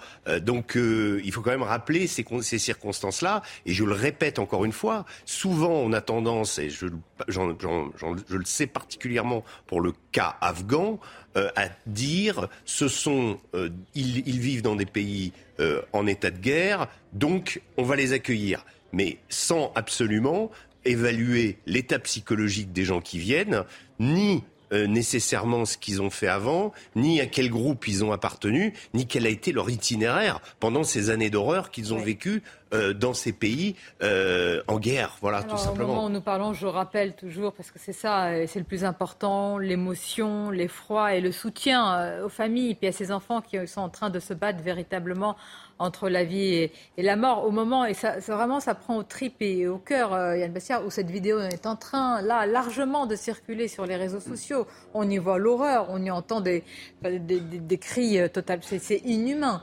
Euh, là se pose la question aussi sur les réseaux sociaux. Alors, la, vidéo est totalement. je ne s'agit pas d'appeler à la regarder, mais totalement disponible. Ça pose quand même beaucoup de questions, là. Elle devrait être d'abord entre les mains et surtout et seulement des enquêteurs il y a de fortes chances qu'elle soit d'abord passée sur les réseaux sociaux avant d'arriver dans les mains des enquêteurs. On, maîtrise, on, ne maîtrise absolument pas qui, l'a diffusé, quel compte, euh, pour que ça arrive sur des téléphones aussi facilement à l'heure où on se parle. Euh, les faits sont, sont, récents, sont récents. À une autre époque, je, on ne va pas faire euh, les, anciens, mais on n'aurait pas eu ça. Peut-être que ce serait entre les mains des enquêteurs avant. Mm. Là, non, là, c'est en libre accès. C'est l'horreur on le voit là, c'est l'horreur à l'état pur.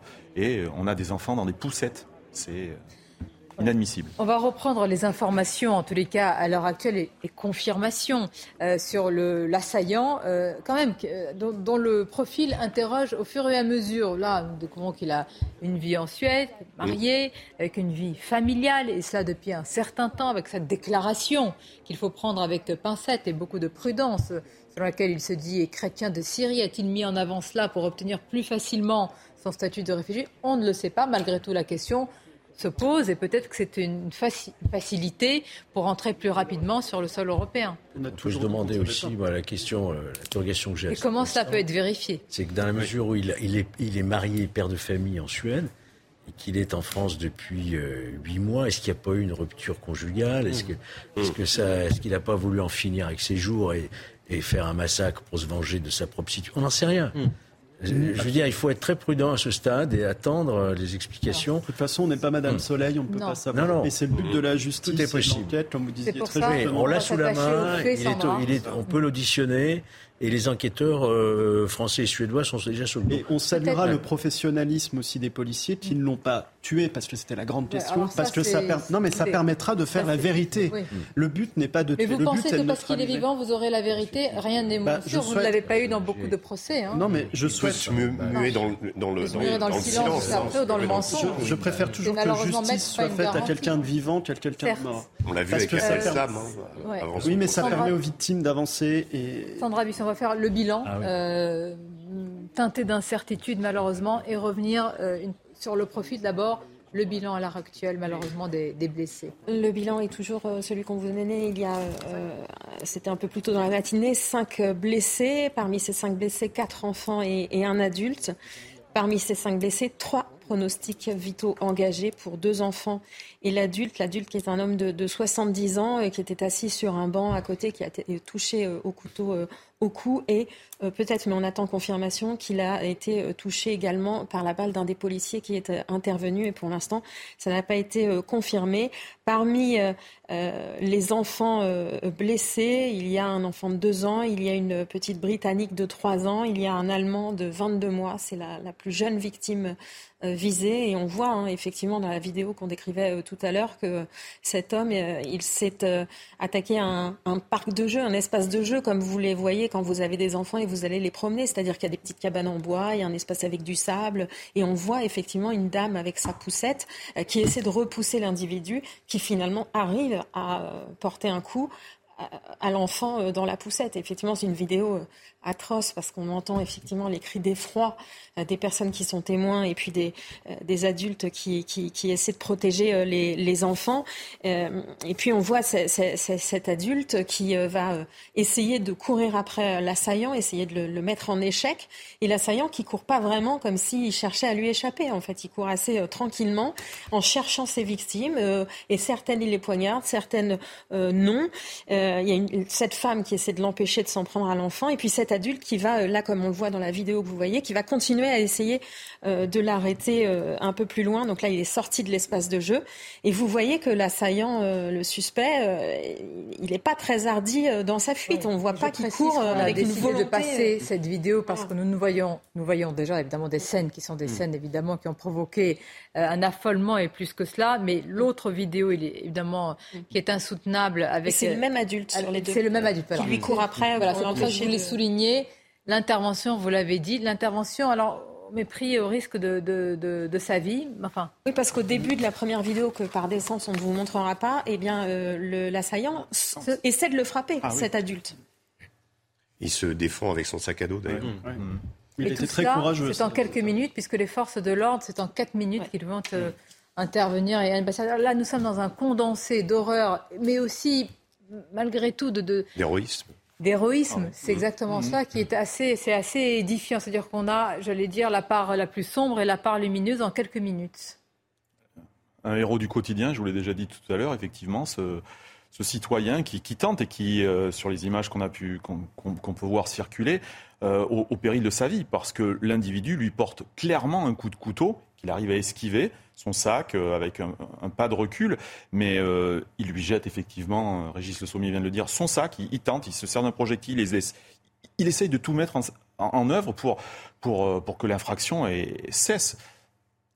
Il n'y arrive pas, il n'y arrive pas, mais on voit qu'il poursuit, il le poursuit encore. Il a eu, c'est de l'héroïsme pur. Alors il ne s'agit pas de verser dans le voyeurisme pas du tout, mais il s'agit quand même de, bien montrer la profondeur du choc, même si on en a tous conscience par euh, ce, bilan euh, provisoire. Mais il est vrai que les cris qui sont, euh, qui sont dans cette vidéo sont bah, proprement, enfin, c'est, nous renvoie à quelque chose d'inhumain, parce que ce sont les cris d'une mère par rapport à, son enfant. Donc c'est pour ça que l'héroïsme de cette personne qui intervient, des forces de l'ordre qui sont allées très rapidement de tout ce qui s'est passé en quelques minutes, est véritablement à souligner, parce que je crois qu'il n'y a pas de surprise, cet individu était engagé dans un périple meurtrier beaucoup plus large, avec euh, au cours d'une journée qui était magnifique et ensoleillée, beaucoup de gens dans, le, dans les parcs avec leurs enfants, euh, en famille. Il y avait ce couple âgé qui a aussi été euh, attaqué, avec cette personne qui aussi entre la vie et la mort. Alors maintenant se pose la question des critères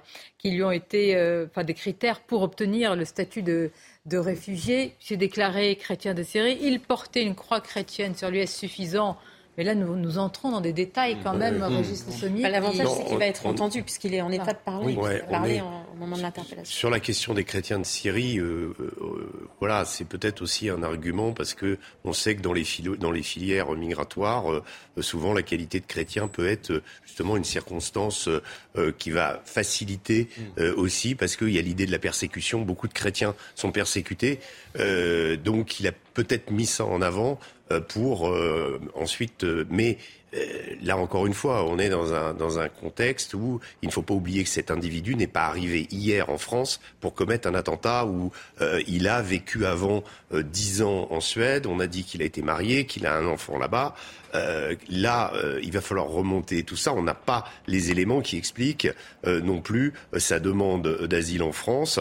Donc il va falloir un petit peu étayer pour, pour voir si le profil correspond. Et le simple fait de dire il s'est déclaré chrétien de Syrie, on ne sait pas. c'est peut-être vrai, c'est peut-être une simple manière d'essayer de faire accélérer la procédure. Bien, mais que répondre? euh, forcément à cette question que l'on se pose très bien en situation euh, régulière, mais capable du pire. C'est-à-dire, voilà un homme qui a été accueilli, euh, qui est probablement sorti d'une situation extrêmement difficile en Syrie, c'était quand même mm. la guerre, et qui, quelques années plus tard, commet le pire sur, sur le sol. Donc, même si la procédure, si procédure il y a véritablement été respectée, la question reste la même. Comment peuvent-ils commettre sur, sur notre sol, et je mets de côté le débat psychologique et même psychiatrique de tels actes. Ça, je pense que les citoyens, le citoyen qui nous regarde, se pose la question et fait fi, j'allais dire, euh, de la situation régulière ou pas. C'est presque humain de se poser la question.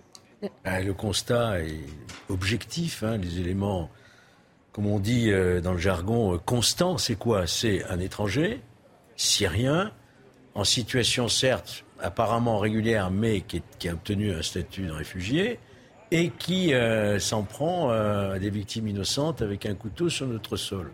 Les Français, c'est ça qu'ils voient, en réalité. Hein. Euh, au-delà de la question de, de procédure, c'est, tiens, encore une fois, un étranger, encore une fois, un réfugié, et on pourrait rappeler euh, aussi le statut de réfugié qu'avait la famille, par exemple, de l'assassin euh, de Samuel Paty. ces questions-là, ça vient de la question des réfugiés.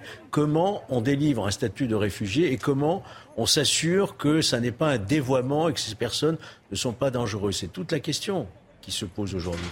Donc il faut euh, véritablement se dire qu'au-delà de la régularité, au-delà de la régularité, de la régularité, est-ce que le mode opératoire et le profil. C'est-à-dire qu'en fait, ça rejoint le profil euh, qui est le plus prégnant dans les dernières attaques euh, qu'on a vues. Alors, si c'est une attaque terroriste, mais les derniers euh, terroristes qui ont frappé en France étaient des individus isolés qui s'étaient radicalisés tout seuls, qui n'avaient eu aucun contact avec des complices. Et vous savez que quand c'est un individu seul qui décide le matin de prendre son couteau et d'aller attaquer des gens, c'est impossible pour les services de renseignement de le voir venir, sauf si cet individu était connu mais vous avez avance. Tellement raison, Sandra Buisson, que c'est ce que vous décrivez, c'est la, la français, mais ça peut être le cas d'un réfugié. C'est bien pour ça qu'il n'y a que ces, ces, attentats qui ont réussi, qui ont abouti depuis deux ans, même trois ans, et qu'il n'y a plus euh, d'attentats nécessitant une logistique comme euh, on l'a connu au Bataclan, avec euh, des individus qui transitent, qui viennent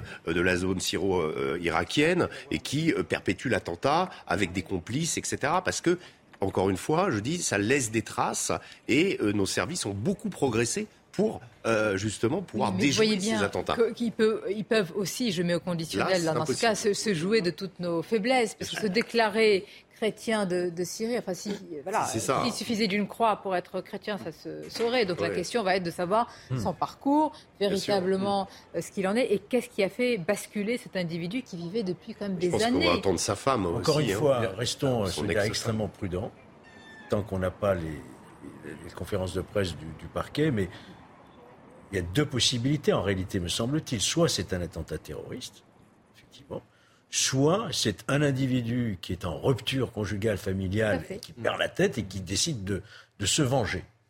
Et, là, ça n'aurait plus et qui est un véritable réfugié chrétien de Syrie, parce qu'il y en a. C'est ou un acte terroriste ou un acte d'un individu qui perd tout contrôle parce qu'il est en rupture, parce qu'il a perdu sa femme.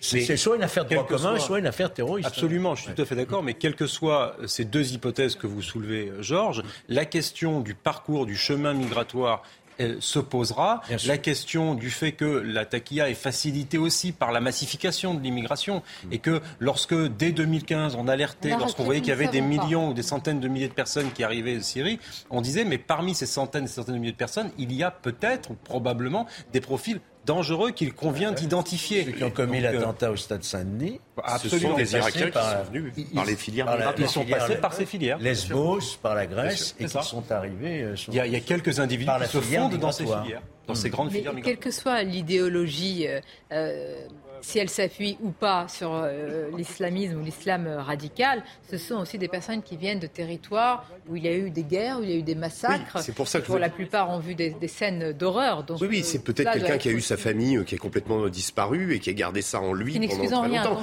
non, mais bien sûr, mais il faut toujours. Et, je dis attention à cette naïveté de dire ils viennent de pays en guerre, on doit les accueillir. Par contre, les migrants économiques, il faut les rejeter. On, je dis pas qu'il faut accepter les migrants économiques, mais euh, il y, a dans les phénomènes migratoire aujourd'hui une forme d'excuse. On dit bah oui, comme le pays est en guerre, on peut pas le, on peut pas faire une OQTF, on peut pas euh, ramener quelqu'un. Ce qui n'est pas la définition de l'asile au sens de la Convention de Genève, qui dit qu'il suffit pas de dire bon bah je viens d'un pays en guerre et vous rentrez, parce que sinon effectivement il faudrait voir la définition de pays en guerre. Il y a souvent et on accueillir une bonne partie de l'humanité. Il y a souvent tendance justement à se dire ah oui ils viennent de pays en guerre, ils ont souffert, ils viennent de pays en guerre et ils viennent ici avec leur passé, avec leur traumatisme, avec parfois leur, leur euh, le fait qu'ils ont combattu. Euh, et je parle à l'heure actuelle, c'est difficile à entendre parce que le traumatisme, il est évidemment c'est ce que l'on vit euh, en ce moment. C'est l'effroi, c'est la lâcheté, c'est l'abomination. Euh, et ce sont des enfants qui sont en train de lutter et cet adulte pour, pour vivre et, survivre. Et puis il y a une forme d'impuissance, quelle que soit la politique migratoire. C'est comment faire face à ces individus qui ne sont pas, attention, si c'est le cas, je ne sais pas si c'est. Sera déclaré euh, terroriste, des loups solitaires, mais qui se saisissent d'un couteau et qui peuvent frapper n'importe où, n'importe comment, n'importe quelle victime. Le, procureur général près la Cour de cassation avait prévenu en 2018 de ce changement de forme d'attaque terroriste en général, euh, en disant que ce seront des actes isolé. enfin, on avait déjà ça bah, avec, ce qu'on voit de avec Mera. Pardonnez-moi, avec Mera, on avait déjà euh, ce comportement. Mais en fait, même s'il appartenait à une nébuleuse. Mais... a été neutralisé. Après, après l'attaque de 2015 et les attaques effectivement projetées, c'est-à-dire venant de Syrie, préparées en Syrie avec des hommes qui viennent de Syrie, Effectivement, après 2017, les attaques ont toutes été euh, celles d'individus isolés qui préparaient tout seuls, qui n'avaient euh, pas forcément de, de, contact avec autrui, ni même de contact en Syrie. En revanche, effectivement, et ce qu'il faut noter, c'est que depuis un an, et on l'a vu avec des alertes notamment du euh, euh, procureur national antiterroriste, il a dit qu'avec l'évolution et le retour de Daesh, la reconstitution de Daesh en Syrie et dans d'autres pays où les cadres avaient pu euh, s'expatrier au moment de la chute du califat, eh bien, la, le risque d'une nouvelle attaque projetée se reconstitue. Il n'est pas le risque prégnant est le risque principal, puisqu'il reste celui d'individus sur notre sol, vivant sur notre sol, et qui le font tout seuls. Mais en revanche, le risque d'attaque projetée est de nouveau dans l'actualité depuis un an. Et je rajouterai la question des talibans en Afghanistan, puisqu'il ne faut quand même pas oublier que le, chef d'Al-Qaïda a été euh, exécuté par les Américains à Kaboul, sous autorité talibane. Il, était, il avait été hébergé par le nouveau pouvoir taliban, qui prétend n'avoir aucune connexion avec euh, et ne pas vouloir euh, propager du, terrorisme comme il a fait par le passé. Mais euh, rien n'est certain. en tout cas, là-bas, il y a en tout cas un, gouvernement qui officiellement est un émirat, un émirat islamique. Sur l'acte isolé, pour en parler, dont parle Sandra Buisson, moi, je ne crois pas tellement au loup solitaire. Voilà, c'est ça. On a parlé du loup solitaire, celui qui agit tout seul même celui-ci, il agit en fonction de préceptes d'une idéologie qu'a rappelé Régis. Bien sûr, on ne parle pas de solitaire, on, on, parle d'individus. Il ne s'auto-investit pas, si vous voulez, lui tout seul, combattant pour. Il répond à ce que demande l'idéologie. On voit qu'il regarde sur ses vidéos des scènes d'horreur, etc., qu'il fréquente. Bien sûr, ils sont radicalisés, forcément. L'idée n'est pas de dire qu'ils sont loups solitaires pas radicalisés, c'est pas la question. s'auto-radicalise, etc., mais il répond Bien sûr. à euh, un appel général. en ce sens, on ne peut pas vraiment Pourquoi je parle d'individus seuls C'est parce que c'est extrêmement difficile pour les services de renseignement de capter mm. cette radicalisation et ce risque de passage à l'acte, puisqu'ils ne sont en contact avec aucun autre individu, ne peuvent pas intercepter euh, de contact, de discussion, de préparatifs, puisqu'en fait, il suffit de prendre son couteau le matin. Et mais l'idée n'est pas du tout de dire qu'ils sont en rupture face à l'État islamique. Ça n'a rien à voir. Aujourd'hui, par la part des Oui, mais vous ne pouvez pas surveiller quelqu'un qui n'est pas dans les radars de renseignement. Il y a une surveillance, vous le savez très bien. Mais bien sûr, mais pas sur un individu qui n'est pas connu des renseignements. Technologie. On a compris, on a compris. Ce qui nous intéresse, pardonnez-moi, là, euh, à l'heure actuelle, c'est d'avoir les premiers éléments d'abord sur évidemment ces enfants. C'est ça qui, prime aujourd'hui sur l'état de santé de ces enfants. On attend la prise de parole de la procureure Nancy. Je voudrais simplement savoir sur le parquet national éventuellement antiterroriste. Est-ce que ça peut se faire dans la, dans la journée et que ça se fasse très vite? Ça peut même se faire là, ça peut se faire très vite, ça peut se faire seulement demain. Rappelez-vous, pour l'attentat de la préfecture de police de Paris, le parquet national antiterroriste avait mis deux jours avant de se saisir puisqu'il avait fallu attendre d'avoir des témoignages dans le dossier et notamment le témoignage de la compagne du terroriste pour faire le point euh, sur les motivations à caractère terroriste. Donc effectivement, pendant deux jours, euh, on était dans l'attente de savoir si ça serait euh, caractérisé ou non terroriste. Donc effectivement, ça peut, ça peut intervenir aujourd'hui, ça peut intervenir plus tard. vous avez raison de le souligner, Sonia, encore une fois, attendre les informations objectives. Comme je disais tout à l'heure, c'est soit effectivement un acte avec mobile terroriste, soit un forcené un forcené qui a des problèmes personnels et qui, mhm. qui passe à l'acte. On l'a vu. Vous hein, n'excluez pas cette piste à l'heure actuelle Ah, moi, je ne l'exclus pas du tout. Bien sûr, vous avez entièrement raison. Pas du tout.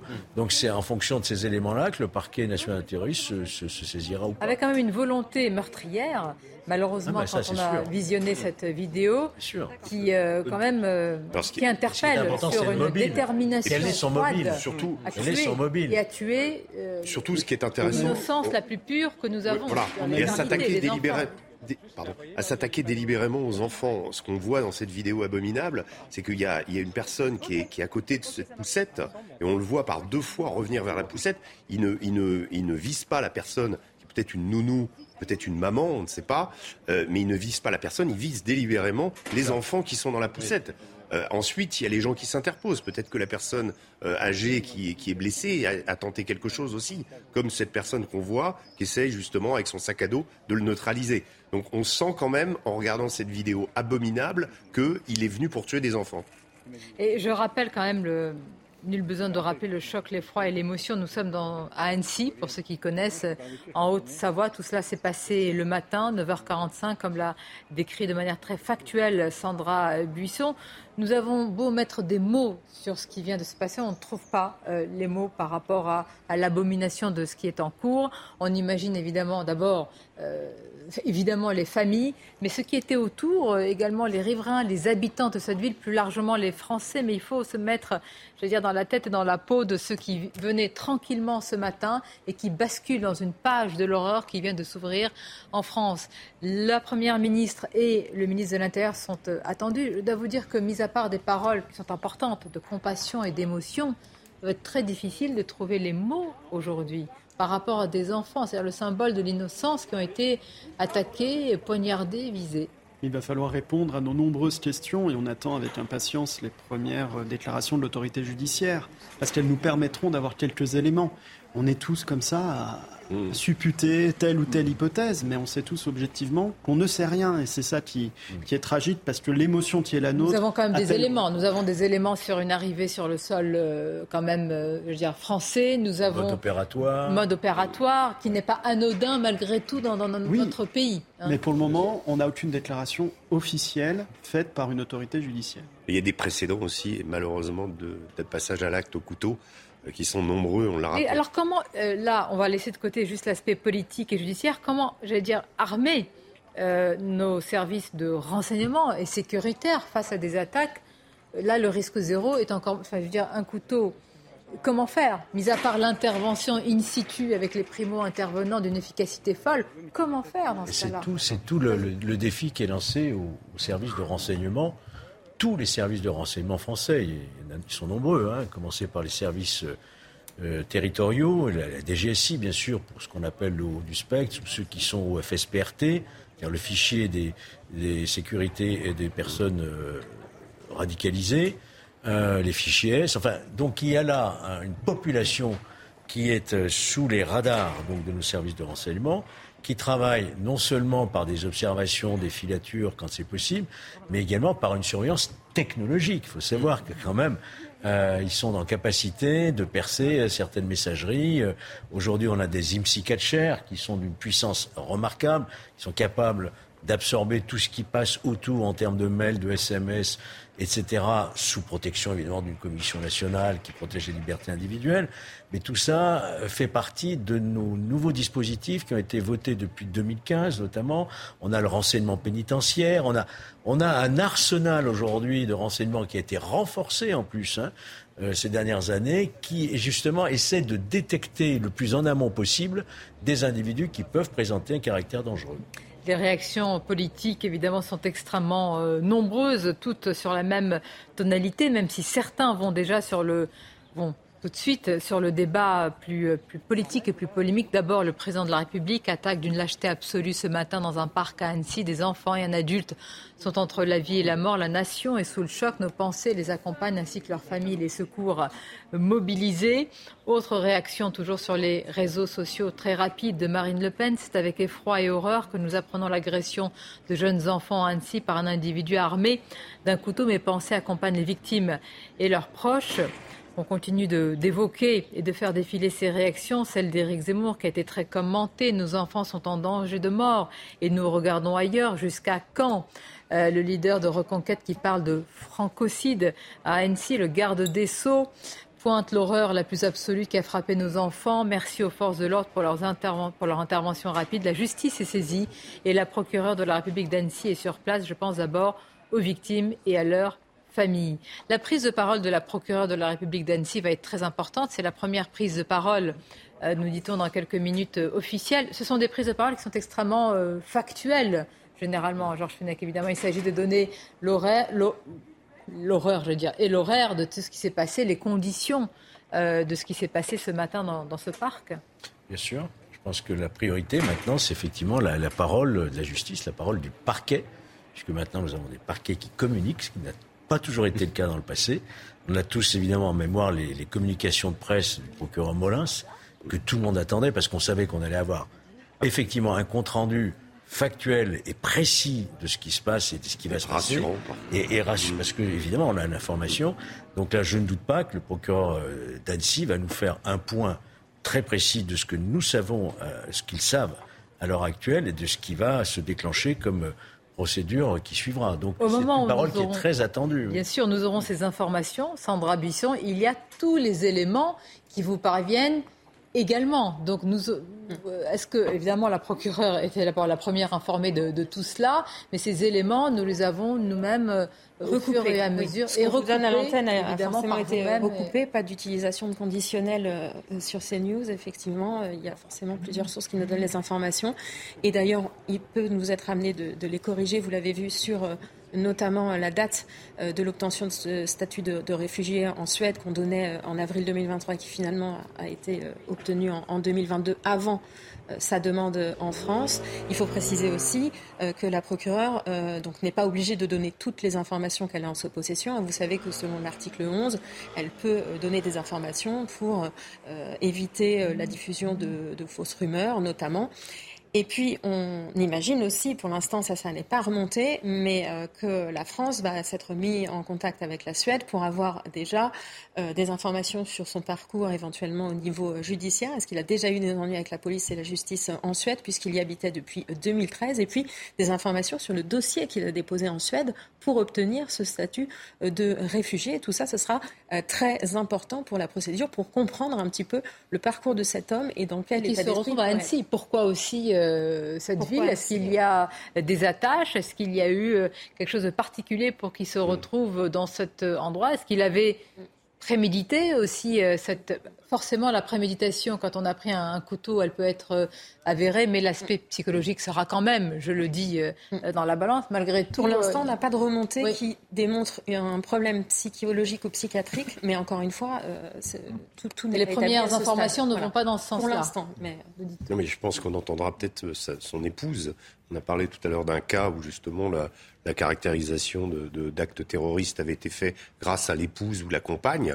Là, en l'occurrence, je pense que évidemment les enquêteurs vont s'intéresser à sa vie en Suède et ce qu'il a fait avant, qu'est-ce qu'il a, a-t-il commis des délits, euh, il a travaillé dans quoi, peut-être, enfin, et pourquoi était-il, vous l'avez dit, euh, présent à Annecy euh, ce jour. Hmm. Euh, ce qui va être important, parce que nous, euh, Thierry Cabane, en quelques instants, va évidemment euh, poursuivre cette édition spéciale et nous aurons l'occasion de suivre la procureure de la République.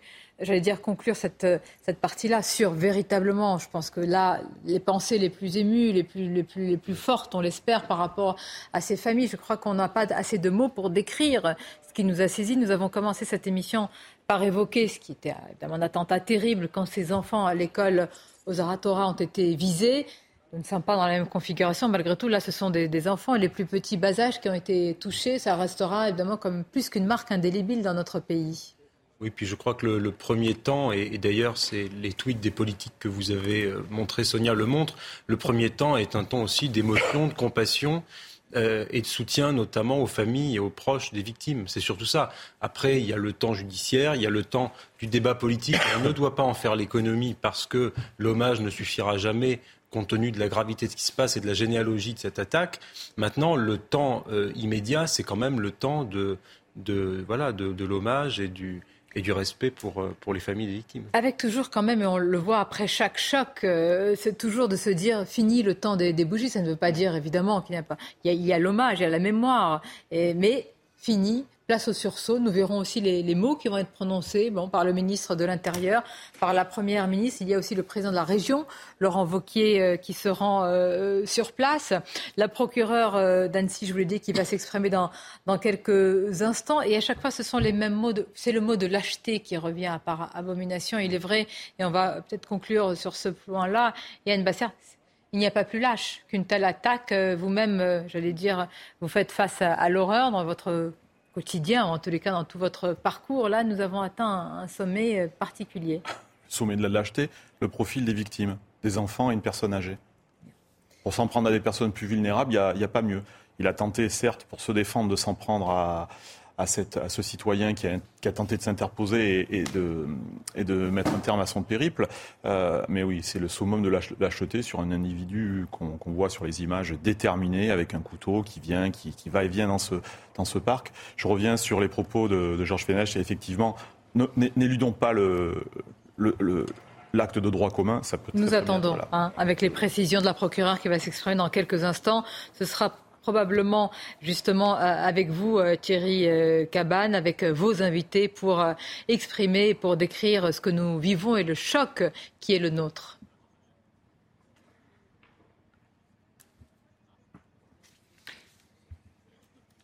Merci Sonia, bonjour.